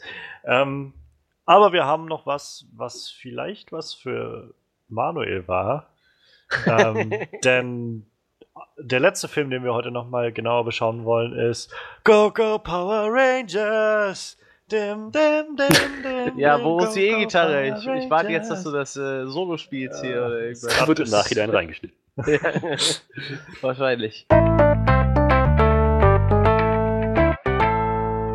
Ja, ich habe mir äh, heute, kurz vor dem Podcast, noch schnell äh, Sabans Power Rangers reingezogen. Äh, wie zu erwarten, war ich äh, fast der Einzige. Ich, wir waren mit zwei Leuten im Kino. um 17 Uhr mit Power Rangers. Ich kann gar nicht nachvollziehen, warum der Film nicht brechend voll war. ja, äh, man sollte vielleicht kurz mal erwähnen, der Film heißt äh, Sabans Power Rangers. Äh, Heim Saban ist der Produzent aller Power Rangers Serien, glaube ich. Äh, ist eigentlich ein, ein äh, amerikanischer Investor, der in alles Mögliche mit Fernsehen investiert und sich irgendwann mal gedacht hat, ich glaube, diese ganzen japanischen Serien, die würden in Amerika auch gut funktionieren, wenn wir die ein bisschen amerikanisieren. Und so hat er einen Arsch voll Serien rausgefeuert, die alle 1 zu 1 Kopien von japanischen Serien waren. Unter anderem die Power Rangers. Ich glaube im Jahr 92, 93, ich weiß es nicht. Seitdem läuft Power Rangers ununterbrochen durch bis ins Jahr 2017. Und so gibt es ein Remake zu den Mighty Morphin Power Rangers. Das ist die erste Serie aus, wie gesagt, aus den 90 Anfang der 90er irgendwann. Ich weiß nicht, als kleiner Junge habe ich die Serie geliebt. Ähm, ich würde sie mir heute immer noch, ich glaube, ich muss mir die noch auf DVD kaufen. So. Ich weiß nicht, ich verbinde da so viele schöne Erinnerungen mit. Ähm, ja, so begab es sich heute, dass ich mir das Remake angeguckt habe. Ähm, ein komplett unbekanntes Cast für mich. Ähm, meine Erwartungen waren sehr hoch. Ich fand die Trailer sehr fett. Äh, bisschen zu abgespaced alles mit den Outfits zwar, aber ich war echt schon ziemlich heiß. Äh, die Darstellerliste hat mir echt fast gar nichts gesagt. Also ich weiß nicht, der Hauptdarsteller heißt äh, Decker Montgomery, habe ich in meinem ganzen Leben noch nie gehört, den Namen. Äh, da gibt's noch so Namen wie Becky G, habe ich auch noch nie gehört. Ich habe gehört, die macht Musik und äh, rappt oder so eigentlich. Und RJ, Siler, Naomi Scott, kenne ich alles nicht. Die einzigen Namen, die ich kannte, waren Brian Cranston und Elizabeth Banks, die ich beide sehr gut finde in den letzten Jahren. Aber ähm, Elizabeth Banks spielt in dem Film auch den Bösewicht und Brian Cranston spielt Zordon. Ihr habt beide Power Rangers nie gesehen, ne? Ich weiß, wer die beiden Nein. Figuren sind, aber das Gut. war's dann auch. Ja. Ich weiß, wer die Figuren sind. Was, du weißt es nicht. Ich weiß es nicht. Also Zordon ist äh, der Kopf der Power Rangers. Es ist ein Kopf. Okay. Es ist wirklich ein Kopf. Früher war es ein Kopf, der in, einer, in so einer riesen äh, Glassäule geschwebt ist. Jetzt ist es ein Kopf auf so einer. Wie nennt man sowas? Kennst du diese, diese, diese Pin-Bilderrahmen, wo du dein Gesicht reindrücken kannst und dann werden die so mit Pin Pins abgebildet so und die kannst du dann so irgendwo hinstellen, so Bilderrahmen mit so kleinen Ja. Stecken. So ungefähr sieht das aus, nur ein bisschen größer. Ah, alles Also klar. der Kopf besteht quasi so aus, aus sich vor und zurück bewegenden Pixeln. Irgendwie so. Wenn, wenn man nicht weiß, dass es Brian Cranston ist, vielleicht im Deutschen wird man es noch nicht mal merken, so, also, weil so viele Pixel hat es dann nicht, dass man das irgendwie so sehen könnte. Ja, äh, aber kommen wir zum eigentlichen Film. Der Film fängt äh, an in einer Erde ich glaube, es waren 95 Millionen Jahre vor unserer Zeit. Es äh, entbrennt gerade ein Kampf mit äh, Raumschiffen und äh, überliegen tote Power Rangers rum. Ich dachte schon, mein, ich gucke mir das so an denke mir so, das, das ist immer noch eine Kinderserie, oder? So, ich habe nichts verpasst in den letzten Jahren, oder? Also überliegen tote Power Rangers und da krabbelt halt noch gerade so ein, so, so ein halbtoter roter Ranger durch die Gegend und, und krabbelt dann noch zu seiner gelben Kollegin und holt sich noch ihren, ihre, ihre Scheibe, ihre Power, Power Coins heißen die, glaube ich, also Power Münzen und holt sich noch ihre gelbe Power Münze und so sein letzter Akt ist, bevor er getötet wird. Er zieht erstmal seinen Anzug aus und man sieht, es ist Brian Cranston. Brian Cranston war wohl der urrote Ranger, also der allererste. und er sieht ungefähr so aus wie eine Mischung aus einem Elb von Herr der Ringe und Nightcrawler. also er ist blau, hat lauter lustige Muster überall auf dem Körper. Man hat spitze Ohren. Also, ich weiß nicht genau, was zu der Spezies er angehört. Es ist auf jeden Fall kein Mensch. Und seine Kollegin, der Gamma Ranger, ist noch irgendwas anderes. Ein anderes Alienwesen, humanoides Alienwesen. Ich habe auch keine Ahnung, es wird doch nicht aufgelöst, wo die herkommt. Egal. Auf jeden Fall seine letzte Tat ist halt, er vergräbt noch diese Münzen auf der prähistorischen Erde und wird dann von Rita kalt gemacht. Die geht aber bei der Aktion auch drauf und wird erstmal und, äh, und auf den Grund des Ozeans geschleudert. Und da verharrt die dann die nächsten 95 Millionen Jahre. Genauso wie die Münzen irgendwo in einem Berg vergammeln und äh, keiner weiß so. So, dann kommt der Switch in die heutige Zeit. Ähm, ja, es werden drei Power vorgestellt. Ähm, alles irgendwelche stereotypischen.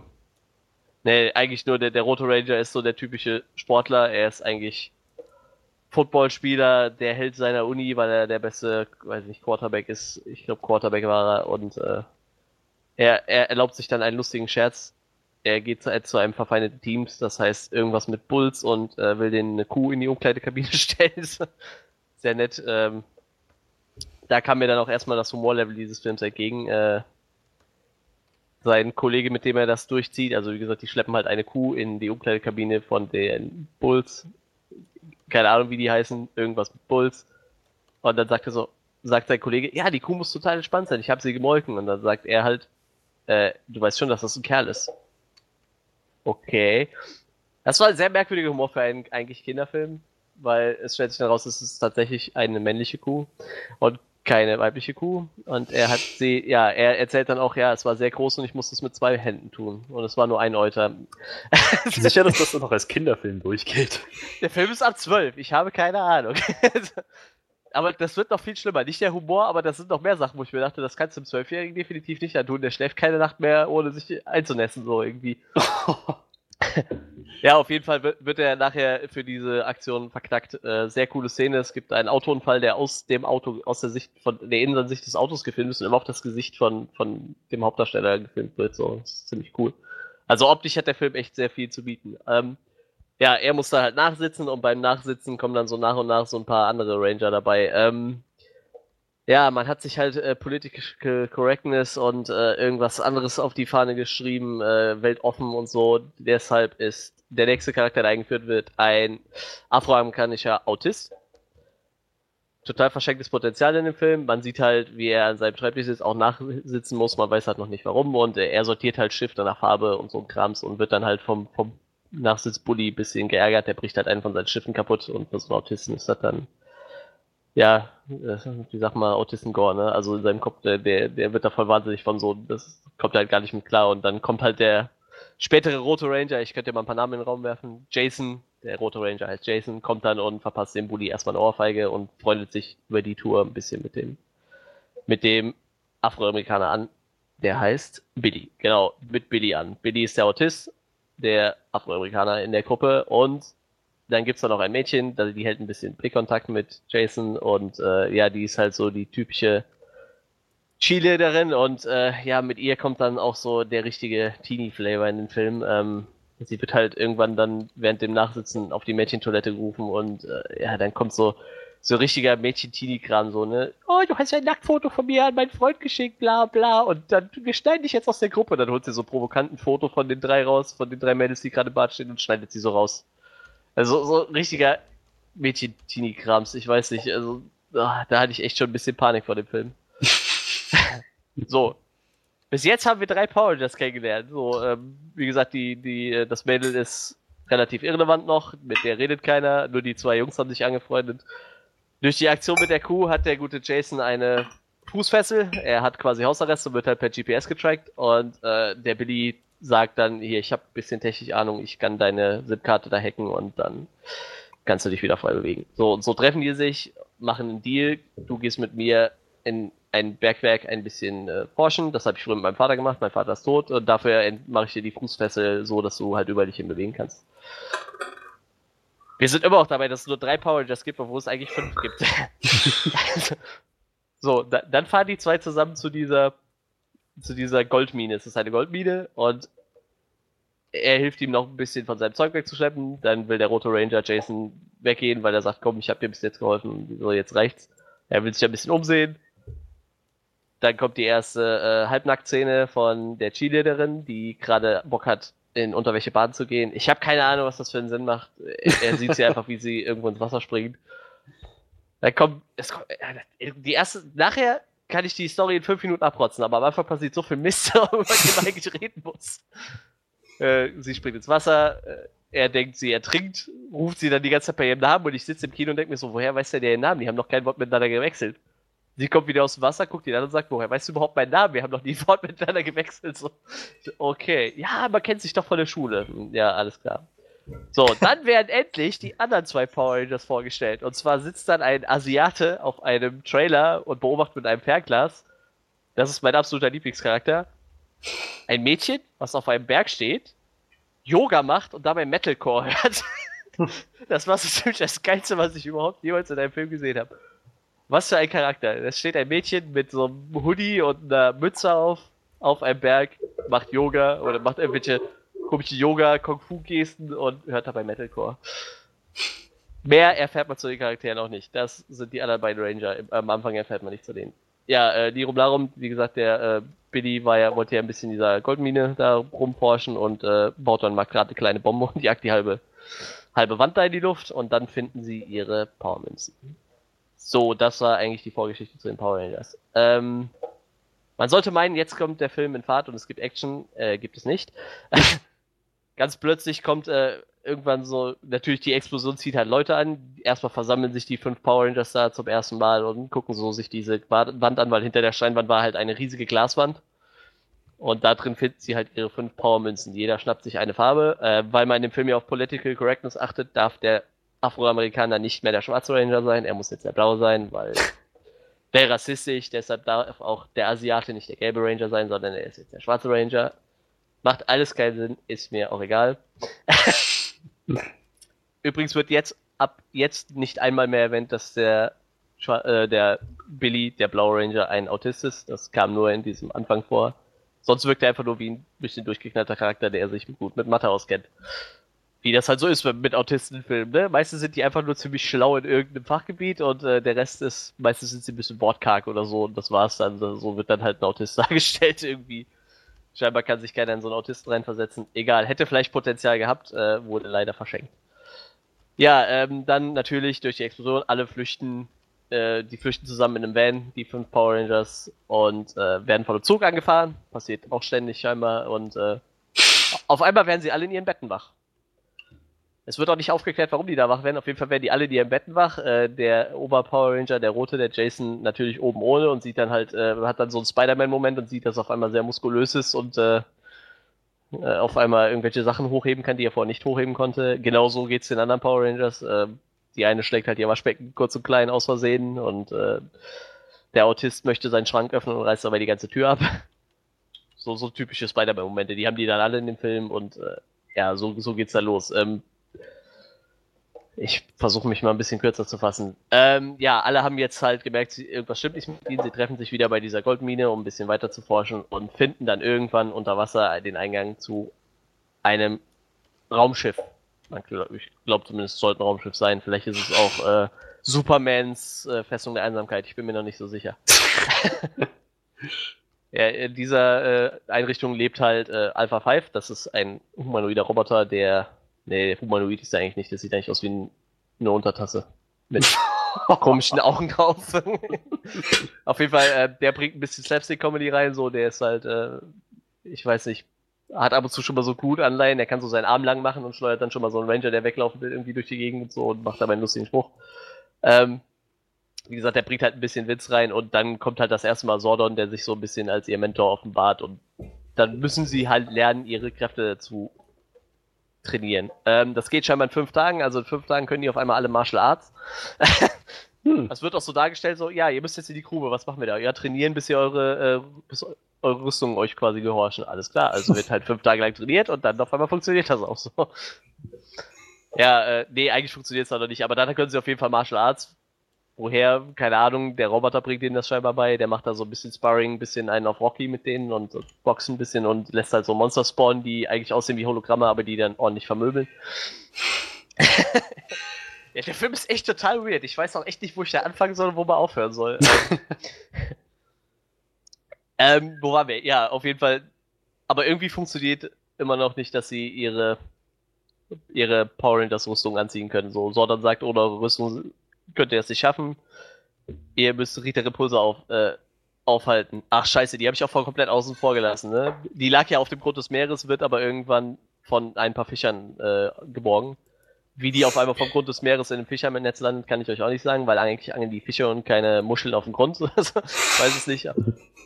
Die sieht auch, aber das, das war schon das erste, was ich total widerlich fand. So, also der Film ist ab 12, aber die sieht halt ungefähr so aus wie so ein Alien, was du halt echt so 95 Jahre unter Wasser hast liegen lassen, so, ne? So wie so ein richtig widerlich aufgetunste Wasserleiche. So, so was schmeißt sie dann so einem zwölfjährigen Kind, der sich gerade den Film guckt, so vor die Nase. Ja, ähm, wie gesagt, wir lassen die Power Rangers jetzt erstmal Power Rangers sein, die sind dann noch am Trainieren und kriegen es halt nicht gebacken, ihre Rüstung anzuziehen. In der Zwischenzeit wird halt Rita Repulsa wieder zum Leben erweckt und sie hat halt so einen tierischen Drang nach Gold. sie will Golda wieder.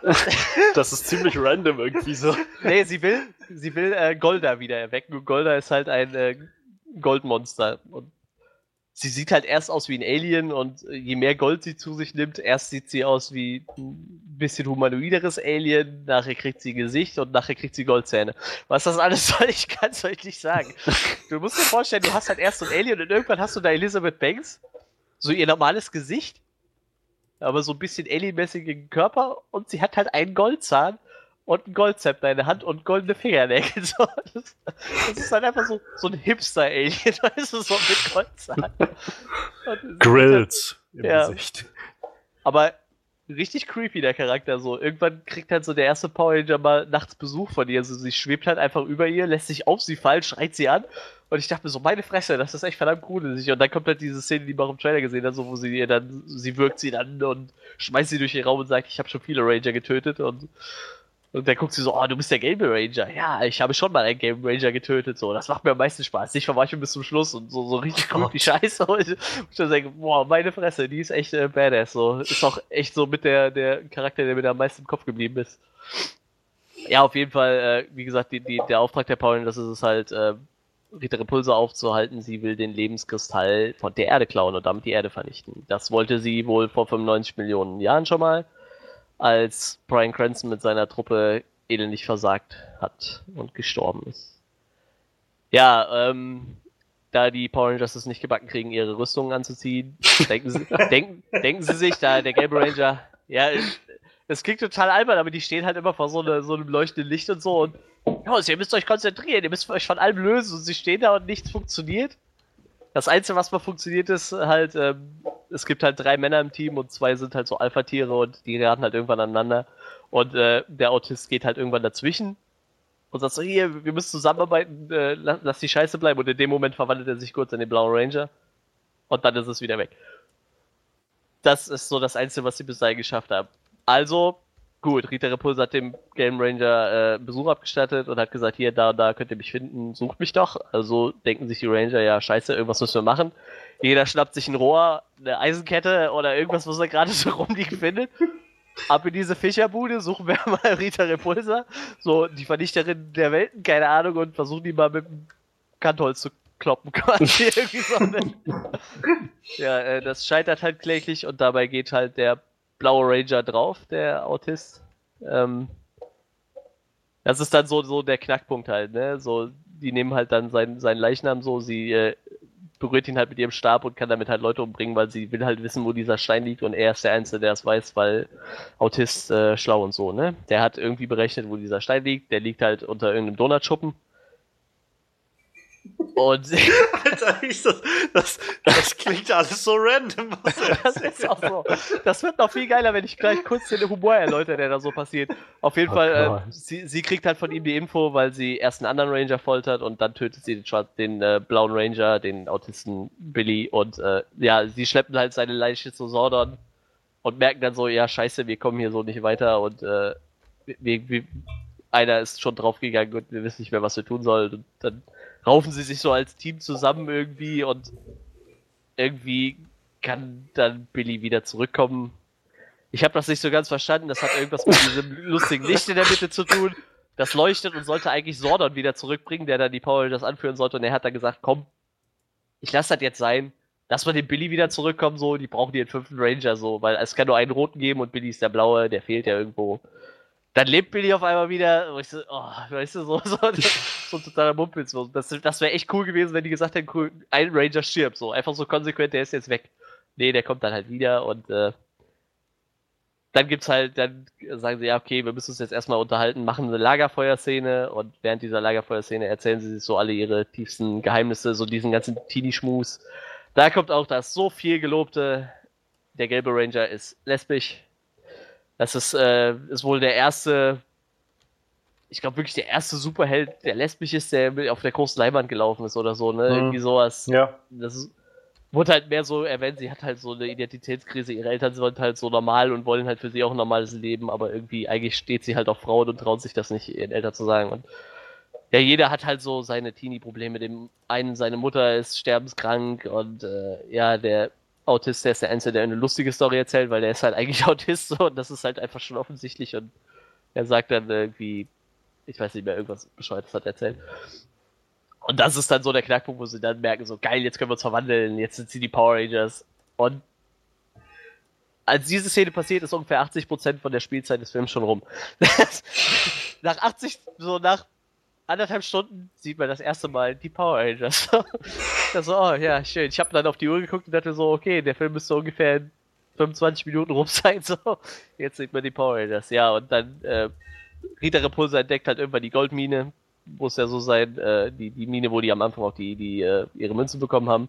Sammelt das ganze Gold und beschwört natürlich den riesigen, mutantenhaften Golder, der, weiß ich nicht, so, so ein Engelflügelwesen ist mit, keine Ahnung, komplett aus Gold halt, ne?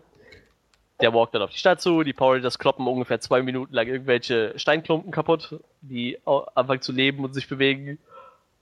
Und das war's schon, was an Martial Arts in diesem ganzen Film vorkam. Danach steigen sie nämlich in ihre Swords. Ähm, optisch sehr schön, riesige Kampfroboter, alle irgendwelchen Dinos nachempfunden. Die sind gebaut worden zu der Zeit, wo halt der rote, äh, wo Sordon halt aktiv war, also vor 95 Arschmillionen Jahren, wo gerade irgendwelche tollen Dinosaurier auf jeden Fall über die Erde gewankt sind. Und äh, demnach sind die halt nachempfunden. Ich muss gestehen, die waren so schlecht umgesetzt, dass ich keine Ahnung habe, was das für Tiere darstellen sollten. Ich habe einen Triceratops erkannt und ich glaube, der rote Ranger war ein T-Rex, würde ich jetzt mal behaupten. Vielleicht war noch ein Säbelzahntiger dabei. äh, ich kann es nicht sagen, was es genau war. Äh, irgendwie so Schmus halt. Äh, ja, auf jeden Fall steigen die in ihre coolen Robosorts und prügeln sich äh, mit Golda. Das muss wie, ich weiß, ihr habt ja Power Rangers nicht gesehen, aber in jeder Power Rangers Folge war das so, Rita Repulsa macht ein kleines Monster, das kämpft normal gegen die Power Rangers, dann macht sie es groß, dann kämpft es gegen die Swords, dann merken die, okay, mit den Swords haben wir keine Chance. Also, Megasort. ist genau wie in der Serie. Ich fand das eigentlich auch schön, weil, wie gesagt, das war halt für mich auch so ein Hommage an die Serie. Also, alle fallen runter in eine Klippe, werden zum Megasort und besiegen letztendlich Golda. Ich meine, worauf soll es sonst hinauslaufen? Ne? So, das war eigentlich der äh, grobe Storyplot. Ähm, Rita Repulsa kommt dann nochmal aus, aus Golda raus, äh, gekrabbelt. Sie hat sich irgendwie mit dem verbunden zwischendurch mal und äh, meinte so, ihr könnt mich nicht aufhalten, ich bin unbesiegbar. Dann springt sie, dann springt sie mit ihrem komischen goldenen Stab auf den Megasort zu und kriegt dann einfach eine Zuhälterschelle. So von dem Megasort einfach so eine Rückhandschelle verpasst. und klatscht sie, und dann wird sie einfach in den Weltraum geklatscht. So. Wird einfach komplett in den Weltraum geklatscht. Das Weißt ist du- das Ende von Rita Repulsa. Weißt du, das sind so, so, äh, keine Ahnung, das sind so diese, diese random Sachen, die du gerade so erwähnt hast, vor allem so- ach und äh, übrigens, sie hat sich da nebenbei noch mit dem irgendwie verbunden und dann, dann ist sie ins All geschleudert. Ja, das, das, das ich ist muss halt dazu alles so- sagen, das, das klingt mega dumm, aber das klingt nach, nach genau dem, was ich eigentlich von Power Rangers erwarten würde. Ja, so, ja, aus der, Das ist es ja. Ich meine, ich könnte mich jetzt die ganze Zeit drüber aufregen, so dass ich fast kein Martial Arts gesehen habe, obwohl ich eigentlich davon ausgegangen bin, das wird so ein Hauptbestandteil von dem Film. Aber es passt halt einfach irgendwie, weißt du, es ist halt so, als würdest du dir diese verdammte TV-Serie angucken, so, wo halt auch echt so von 25 Minuten Serie so 22 die Vorbereitung auf den Endkampf mit dem Megazord sind, so.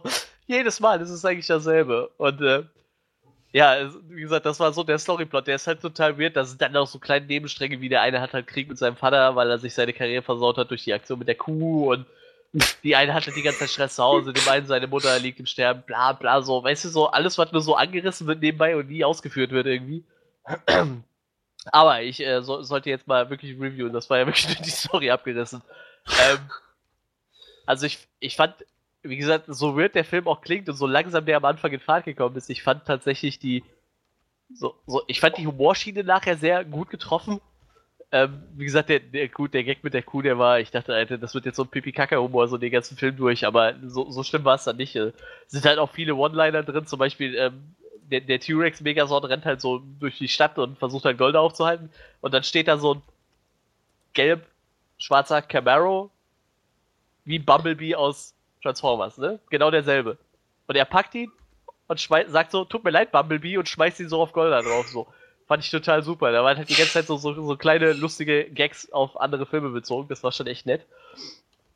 Und äh, zum Beispiel, äh, Rita Repulsa steht vor diesem Donutshop und sagt so, ah, da ist er also, der, der, der äh, Se- Seo-Kristall heißt die in dem Film, also dieser Lebenskristall von der Erde. Hier, hier ist er also der Kristall. Da geht sie da rein und holt sich einen Donut. ich, also eigentlich kennt die keine Donuts, weil die hat ja äh, seit 95 Millionen Jahren vor der Zivilisation unter Wasser gehaust, so, aber sie geht halt da rein und holt sich einen Donut mit Serviette so und ist dann erstmal so ein Donut. und in dem Moment siehst du halt, wie so die Hand von Golda einfach so durch, das Dach von diesem Donutschuppen greift und er das Ding halt komplett auseinanderreißt, während sie da drin gerade ein Donut ist. Es sind halt viele, viele so, so übertriebene Humorszenen, die so ein bisschen den, den Ernst, der da manchmal reingestreut wird, ein bisschen vielleicht schon kaputt macht, aber ich find's halt, ich, ich fand's halt echt nett so. Ich konnte mir das gut angucken. Ähm, die, die Effekte von dem Film, die waren echt ziemlich geil. Also die haben mich echt überzeugt. Auch die, die, die Sorts, die waren ziemlich fett. Ich war am Anfang ein bisschen skeptisch mit den Power Rangers Klamotten, weil die echt ein bisschen sehr alienmäßig auf den Plakaten wirken, aber ja, nachher wirken sie halt, als hätten sie die ganze Rüstung aus, aus äh, so Motorradhelmmaterial gemacht, ne? so Kunststoff, was halt so total Hochglanz angesprüht war, irgendwie mit Farbe so. Und alles hat noch bunt geleuchtet dabei, irgendwie so. Äh, Also ich, ich fand es als optisch echt schön. Ähm, ja, wie gesagt, ähm, die, die Story, ich meine, ich habe nichts anderes von Power Rangers erwartet so. Ich meine, es geht immer um Rita Repulsa, die ein Riesenmonster spawnen so. äh, die, die Idee mit dem Gold hat äh, so den Charakter, finde ich, nachher ein bisschen kaputt gemacht, weil der Charakter wirkt halt echt extrem creepy, weil sie halt die ganze Zeit irgendwie so. Sie geht halt zum Beispiel in, in so einen Goldhandel und, und äh, sagt dann, sie will Gold und, und äh, nimmt sich dann so ein Goldkit und isst sie einfach so, aber nicht so, dass du denkst, so, das wirkt jetzt total albern, sondern so, ich weiß nicht, es war einfach total widerlich, diese Szene, wie sie so eine Goldkette nimmt, die isst so, und dann so total wahnsinnig die Verkäuferin dabei anguckt. Ich dachte mir, wenn ich ein, klein, wenn ich ein zwölfjähriger Junge wäre, hätte ich davon echt Albträume bekommen, so. Aber dadurch, dass sie halt nachher da steht und wenn sie den Mund aufmacht, da so ein Goldzahn blinkt oder so, das ist halt. Da gibt es eine Szene, da steht sie vor dem Game Ranger und sagt so, komm, zeig mir doch deine Power Rangers Rüstung, dann zeige ich dir meine und dann wachsen die halt aus dem Kopf so, ich sag mal auch so, so Rüstungsteile, irgendwie so, so kleine Rüstungspetzen. Und in der nächsten Szene sind die halt auch vergoldet, so irgendwie, weißt du, so. Das wirkt halt nachher irgendwie wie so, so ein Hipster-Rita Repulsa, so, weißt du, überall mit Go- Goldketten und so, irgendwie so total albern. Also, das, sind- das waren so ein paar Sachen, die haben es dann ein bisschen kaputt gemacht, aber ja, den, den Charakter, der, der war echt creepy. Also für einen Kinderfilm ist das echt ein verdammt gruseliger Charakter gewesen. Vielleicht- Also ist auch, glaube ich, schwer, das einzuschätzen, wenn man es nicht gesehen hat, aber es klingt gerade auch so, als ob der Film nicht wirklich wusste, ob er jetzt für Kinder ist oder nicht. Ja, das, das ist auch so. Also ich glaube, die wollten schon so den Leuten, die jetzt aktuell, also ich sag mal der jüngeren Generation, irgendwie ein bisschen gerecht werden, aber also ich würde es keinem unter 16 zutrauen, ehrlich gesagt. Also dafür ist die Thematik halt auch zu ernst, ne? Ich meine, so ein Zwölfjähriger, der wird halt damit, dass sie eine Probleme hat mit dem Outing so und halt so, das kommt halt nicht rüber und dass dem einen seine Mutter halt sterbenskrank ist und er nicht weiß, wie lange die noch lebt, kannst du so einem Zwölfjährigen, finde ich, auch nicht vermitteln. Also da ist es dann doch schon eher so, so Teenie-Drama, ne? Dass so, so 15, 16, 17-Jährige vielleicht anspricht, denke ich mal, ne? Und, äh, aber auf der anderen Seite hast du halt immer wieder so ein paar Slapstick-Einlagen, so wie gesagt, vor allem wenn, wenn halt Alpha 5 dieser Roboter kommt und halt dann einen auf Rocky macht und dann mit dem so Boxen übt und dann so über eine Ohrfeige verpasst, aber so, wo du dich halt echt kaputt lachen kannst. Wo du dann denkst, so, ja, vielleicht wird's doch ein bisschen, soll es doch wieder ein jüngeres Publikum gehen, aber wie gesagt, ich, ich würde den dann schon eher so so ein Teenie äh, Kategorie schubsen. Ich meine, der Regisseur ist der Regisseur, der auch Project Almanac gemacht hat. Ich glaube, das geht ja auch so in die Richtung, ne? Ja, das hat halt auch viel mit diesem Teenie Coming of Age Zeug. Ja, und, und, und so wirkt's halt auch, ne? Ähm, wie gesagt, der Film ging weit über zwei Stunden. Ich glaube, der ging 138 Minuten oder sowas bei uns irgendwie. Also, ich hatte aber echt nicht das Gefühl, dass ich da echt so, so, so ewig jetzt irgendwo gewartet habe. Es ist halt nur am Anfang alles, was so zu den Power Rangers hinläuft, das nimmt halt echt nur einen riesen Teil von diesem Film ein, so. Und man wartet halt eigentlich darauf, dass halt die Power Rangers in Action sind und dass sie vielleicht noch ein bisschen mehr machen als, okay, wir kloppen jetzt fünf Minuten lang irgendwelche Steinmonster kla- kaputt und setzen uns dann in unsere Swords rein, so. Das, das fand ich echt ein bisschen enttäuschend, also da hätte ich mir ein bisschen mehr erwartet. Sonst, äh, wie gesagt, was ich eben schon mal gemerkt habe, äh, wenn man schon die originalen Namen von den ganzen Power Rangers sind, ne? also die haben dieselben Namen wie die ersten Power Rangers, dann finde ich, sollte man auch auf die Political Correctness scheißen. Ich, ich glaube, du hättest den Leuten noch vermitteln können, ein schwarzer Ranger, äh, ein afroamerikanischer Ranger trägt eine schwarze Rüstung, so ohne dass die Leute direkt sagen, oh mein Gott, ist das rassistisch. Weil, weil es, er ist halt, er hat halt eine dunkle Hautfarbe, warum sollte er nicht eine dunkle Rüstung tragen? So, das ist ja nicht rassistisch, weil es wird ja nicht so gesehen, dass eine schwarze Rüstung was Schlechtes ist. So, wenn die jetzt sagen würden, oh, niemand will doch der schwarze Ranger sein oder so, dann wäre das ja was anderes, aber es ist halt auch einfach nur eine Farbe und wenn die halt zu seiner Hautfarbe passt, dann ist das halt so. Genauso wie halt die Asiatin halt eigentlich immer gelb war und jetzt ist es halt eine Latina, so. Ich weiß nicht, wie mir hätte es auch eine Asiatin sein können. Ich finde es halt total Quatsch, dass man da jetzt irgendwie die Farben drehen musste, nur damit es politisch korrekt wirkt. sicher, Ich glaube, ich glaube, der Gedanke war halt vor allem, klar muss das jetzt heute nicht das heißen, aber damals hieß es halt das. Ich glaube, das war halt der Gedanke, weil Ja, aber Naja. selbst wenn, man könnte es ja auch irgendwie so darstellen, dass es Sinn ergibt, so, ne? So, warum nicht? So, warum sollte nicht der Afroamerikaner eine schwarze Rüstung tragen, weil er halt eine schwarze Hautfarbe hat, so, also. Ja, aber ich, ich glaube, gleichzeitig sagen sie sich dann, warum sollte der Afroamerikaner zwingen, also unbedingt eine schwarze Rüstung tragen? Er kann ja auch die blaue Rüstung tragen, zum Beispiel. Ja. Mach, beißt der Maus ja jetzt auch irgendwie keinen Faden ab, so. Ja, aber man könnte, man hätte halt irgendwie so was drumherum stricken können, dass es irgendwie Sinn ergibt, weißt du, so für mich. Wie gesagt, gut, als äh, Zehnjähriger oder was, als ich die Serie gesehen habe, habe ich mir da halt auch keine Gedanken drum gemacht. So, ich fand vor allem den schwarzen Ranger auch immer am coolsten, so, weil der hatte halt Mammut damals. So, wie cool ist das? So ein Mammutsword mit fetten Hörnern, so. Das war einfach so der, der fetteste Sword überhaupt.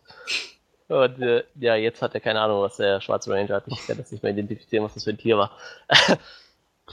ja, wie, wie gesagt, also äh, meiner Meinung nach hätte es das nicht sein müssen. Oder man hätte halt sagen müssen, komm, wir geben denen auch andere Namen, so, weil für mich ist äh, Billy Cranston war so ein Typ mit Brille, so ein Streber irgendwie, ne? Ist jetzt halt ein afroamerikanischer Autist, so.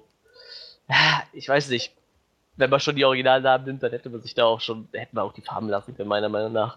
Äh, viel netter fand ich halt das mit dem, ähm, was halt auch so hoch gelobt wurde, dass halt mal ein lesbischer Charakter drin war. Das wurde jetzt auch nicht so, ich sag mal, fett einem aufs Brot geschmiert, ne? Es war halt nur so, ich sag mal so ihre Story, ne, die dem Charakter dann ein bisschen mehr Tiefe geliehen hat, dass sie halt Probleme zu Hause hat, weil ihre Eltern das nicht akzeptieren würden, dass sie halt auf Frauen steht. Ähm, das fand ich echt nett. Äh, das mit dem Autist war halt äh, vollkommen verschenkt, ne? Bis auf die Szene, da, wo er da Stifte sortiert, hätte es auch einfach nur ein leicht durch, durchgeknallter Mathe-Freak sein können, ne? Ja, äh, wie gesagt, die, die Autisten-Ding ein bisschen verschenkt. Ähm, trotzdem, ich hatte echt erstaunlich viel Spaß. Ich dachte, das geht halt voll in die Hose so. Aber sie haben echt, dadurch, dass es halt alles so weird und verrückt wirkt, echt den Charme von, dem, von der Serie gut eingefangen. Äh, zudem hatten wir noch einen Cameo-Auftritt von zwei alten Power Rangers, die ich auch direkt erkannt habe. Das fand ich total geil. So, so eine Szene mit so einer Menschenmasse, die dann einfach so ein Foto von dem Megasort machen wollen, weil der halt da noch steht und Golda besiegt hat. Und Du siehst halt so den Original Green Ra Ranger da stehen und den Original Pinken Ranger da stehen. Und ich dachte mir so geil. Die habe ich direkt erkannt, so das Gesicht von dem Green Ranger. Bei ihr hätte ich, musste ich ein bisschen überlegen, aber da sie nicht Asiatin war, konnte es nur der Pinke Ranger sein. Dem war auch so. Äh, das fand ich echt nett. Und äh, wie gesagt, alles im Album, es ist halt Popcorn-Kino und halt ein bisschen trashig irgendwo. Und wie gesagt, es, es zielt halt eher auf eine Teenie-Gruppe ab. So eigentlich wäre ich wahrscheinlich zu alt dafür, aber da ich mich ja auch schon auf so einen trashigen Teenie-Film eingestellt habe, war es dann doch echt okay so. Für mich auf jeden Fall. Äh, und der Film hatte eine tolle After-Credit-Szene, da wird der äh, grüne Ranger noch ein bisschen angeteasert. Mit-Credit-Szene, Entschuldigung. Der Film war so gnädig und hat eine Mit-Credit-Szene, keine After-Credit-Szene. Ich musste Der- nur zwei Minuten sitzen und keine zehn. Der grüne Ranger war doch eine, also anders als die normalen Ranger, oder? Das war doch irgendwie so eine sehr zentrale Figur, die irgendwie Ja, so einen war, eigenen Plot um sich hatte und war, ja genau. der Auserwählte das. war sowas in die Richtung. Genau, der, der mehr oder weniger der Auserwählte. Deshalb wird er auch nachher, glaube ich, der weiße Ranger. Der ist ja nur am Anfang grün, nachher wird er weiß. Und äh, anfangs ist er auch, glaube ich, eigentlich nur so mehr oder weniger nur ein Unterstützer von der Szene. Ich gehe mal davon aus, der wird jetzt auch nicht so die Auserwählten-Rolle kriegen in dem. Ich glaube, der wird einfach ganz normal als, als sechster Ranger eingeführt. Also von dem Teaser her würde ich halt jetzt mal so tippen, dass er eher ein ganz normaler ist. Ähm, wie gesagt, ich lasse mich mal überraschen. Also das, was die ganze Zeit im Internet gesagt wird, so vielleicht wird es ja ein weiblicher Ranger. Ich meine, mit einem Namen wie Tommy Oliver können sie das gerade knicken so. Der wurde ja so aufgerufen. Ähm, ja, warten wir mal ab. Der Film hat ja bis jetzt noch nicht so viel eingespielt, dass er vielleicht einen zweiten Teil bekommt, aber möglich ist ja noch alles. 49 Millionen liegen wir gerade. ja, also ich, mich würde halt interessieren, ähm, wie, also ich habe halt gelesen, dass ihre Pläne sind, insgesamt sieb, sieben Power Rangers Filme zu machen. Ach Scheiße. Ja, okay, das würde ich mir nicht reinziehen, glaube ich. und ja, da würde mich jetzt halt echt interessieren, ob man mit dem Film das so gut vorbereiten kann. Irgendwie. Ja, Und- da- das Ding ist halt einfach, wenn es jetzt wirklich immer auf dasselbe rausläuft, ne? Also im Endeffekt gab es in der ersten Serie nur Rita Repulsa und nachher gab es, glaube ich, noch einen bösen. Die haben immer dasselbe gemacht. Die haben sich irgendein Monster gepickt, das war erst klein, also so eine Menschengröße, hat dann meistens den Kampf verloren, dann hat sie es groß gemacht und dann wurde es halt vom Megazord weggebasht. Und das war die ganze Zeit so. Irgendwann kam mit der grüne Ranger, der hat dem Megazord noch ein Schwert hinzugefügt oder irgendwie sowas. Also, also ich kann mir nicht vorstellen, dass das über sieben Filme funktioniert. Vielleicht einen zweiten und vielleicht auch eine Trilogie möglicherweise, aber ich glaube, irgendwann ist der Saft auch raus so. Also ich, hab, ich muss sagen, ich habe mir den Film in erster Linie angeguckt, weil ich früher ein Fan von der Serie war und mir Naja, angucken ich wollte, mein- was sie daraus machen, so, aber ob ich mir das jetzt über sieben Filme angucken will. Also, weiß ich nicht, ob mich das auch interessieren würde, aber die Serie läuft ja auch schon seit zig Jahren mit irgendwie gefühlten tausend Episoden und Ja, aber- scheinbar ja immer nach demselben Konzept. Also, Ja, aber wo, wo, wo halt das Problem meiner Meinung nach ist, sie haben ja jetzt die ersten Ranger genommen und das kennen ja die letzten 15 Jahre Power Rangers Fans nicht mehr, weißt du, so, da da gab's die Serie ja schon lange nicht mehr. Deshalb, so jetzt als einer, der echt noch die alte Serie kennt, hatte ich da echt viel Spaß, so. Wie gesagt, ich kannte die Namen alle, die Charaktere kannte ich alle. Ich war echt äh, begeistert von Elisabeth Banks, so, die war echt gruselig als Rita Repulsa. Brian Cranston war ganz lustig als, als Kopf, als, als äh, Kopf, Kopf, als Head der Gruppe, der tatsächlich ein Kopf ist. ähm, er lässt auch sehr gerne so den, den, den so einen Anführer raushängen und äh, wird auch schon mal laut. Und äh, das wirkt halt sehr eindrucksvoll, weil er halt ein riesiger Kopf ist. aber äh, ich könnte jetzt nicht sagen, dass er da eine grandiose Leistung abgeliefert hat. So ist halt lustig anzusehen, aber ne, irgendwie ja. wie gesagt, also rausstechen tut für mich Elisabeth Banks und von den anderen vielleicht noch der Pinke Ranger, so die, die, die Dame, die da irgendwie von ihren Cheerleader-Freundinnen verraten wurde, weil sie ein Nackt-Selfie weitergeschickt hat oder irgendwie so. Es ist so ein Teenie-Schmus. Also die, die sind da vielleicht ein bisschen rausgestochen, der Rest. Ich sag mal, der Red Ranger, da hättest du wahrscheinlich jeden, da hättest du auch Zac Efron reinstellen können. Der Typ sieht sowieso aus wie Zac Efron, also. Ich weiß nicht, diese Becky G ist, glaube ich, nur da drin, weil sie wahrscheinlich auch noch Musikerin ist nebenbei irgendwie. Aber wie gesagt, ich hatte alles im allem doch äh, tatsächlich echt viel Spaß. Auch wenn es halt purer Trash war von Anfang bis Ende und äh, die Roboter-Kampfszene einfach viel zu kurz kam und auch nicht so bombastisch gewesen, wie ich mir das gewünscht hätte. Aber äh, ich sollte dem Film mal eine Wertung geben. Ich, ich gebe dem mal 7 von 10, weil ich halt einfach, weil ich aus Nostalgiegründen mit dabei war, so ne, den gehypt habe. Also auch Leute, die Paul das nicht gesehen haben, können sich den für so einen Popcorn-Abend abends mal holen, den kann man sich mit ein paar Kumpels reinziehen, so dafür ist der allemal gut genug im Kino. Wenn man kein Fan ist, muss man den nicht unbedingt gesehen haben. Junge, Junge.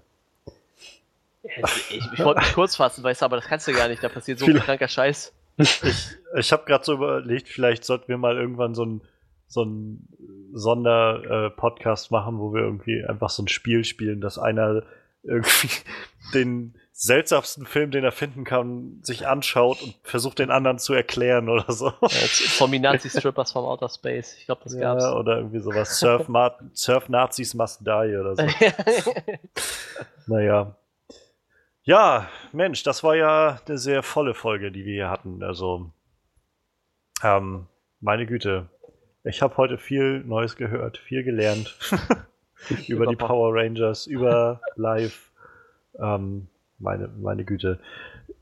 Wer Lust hat, äh, noch mehr von diesen Sachen zu hören, der kann äh, bei Soundcloud das Ganze abonnieren, unseren Podcast hier.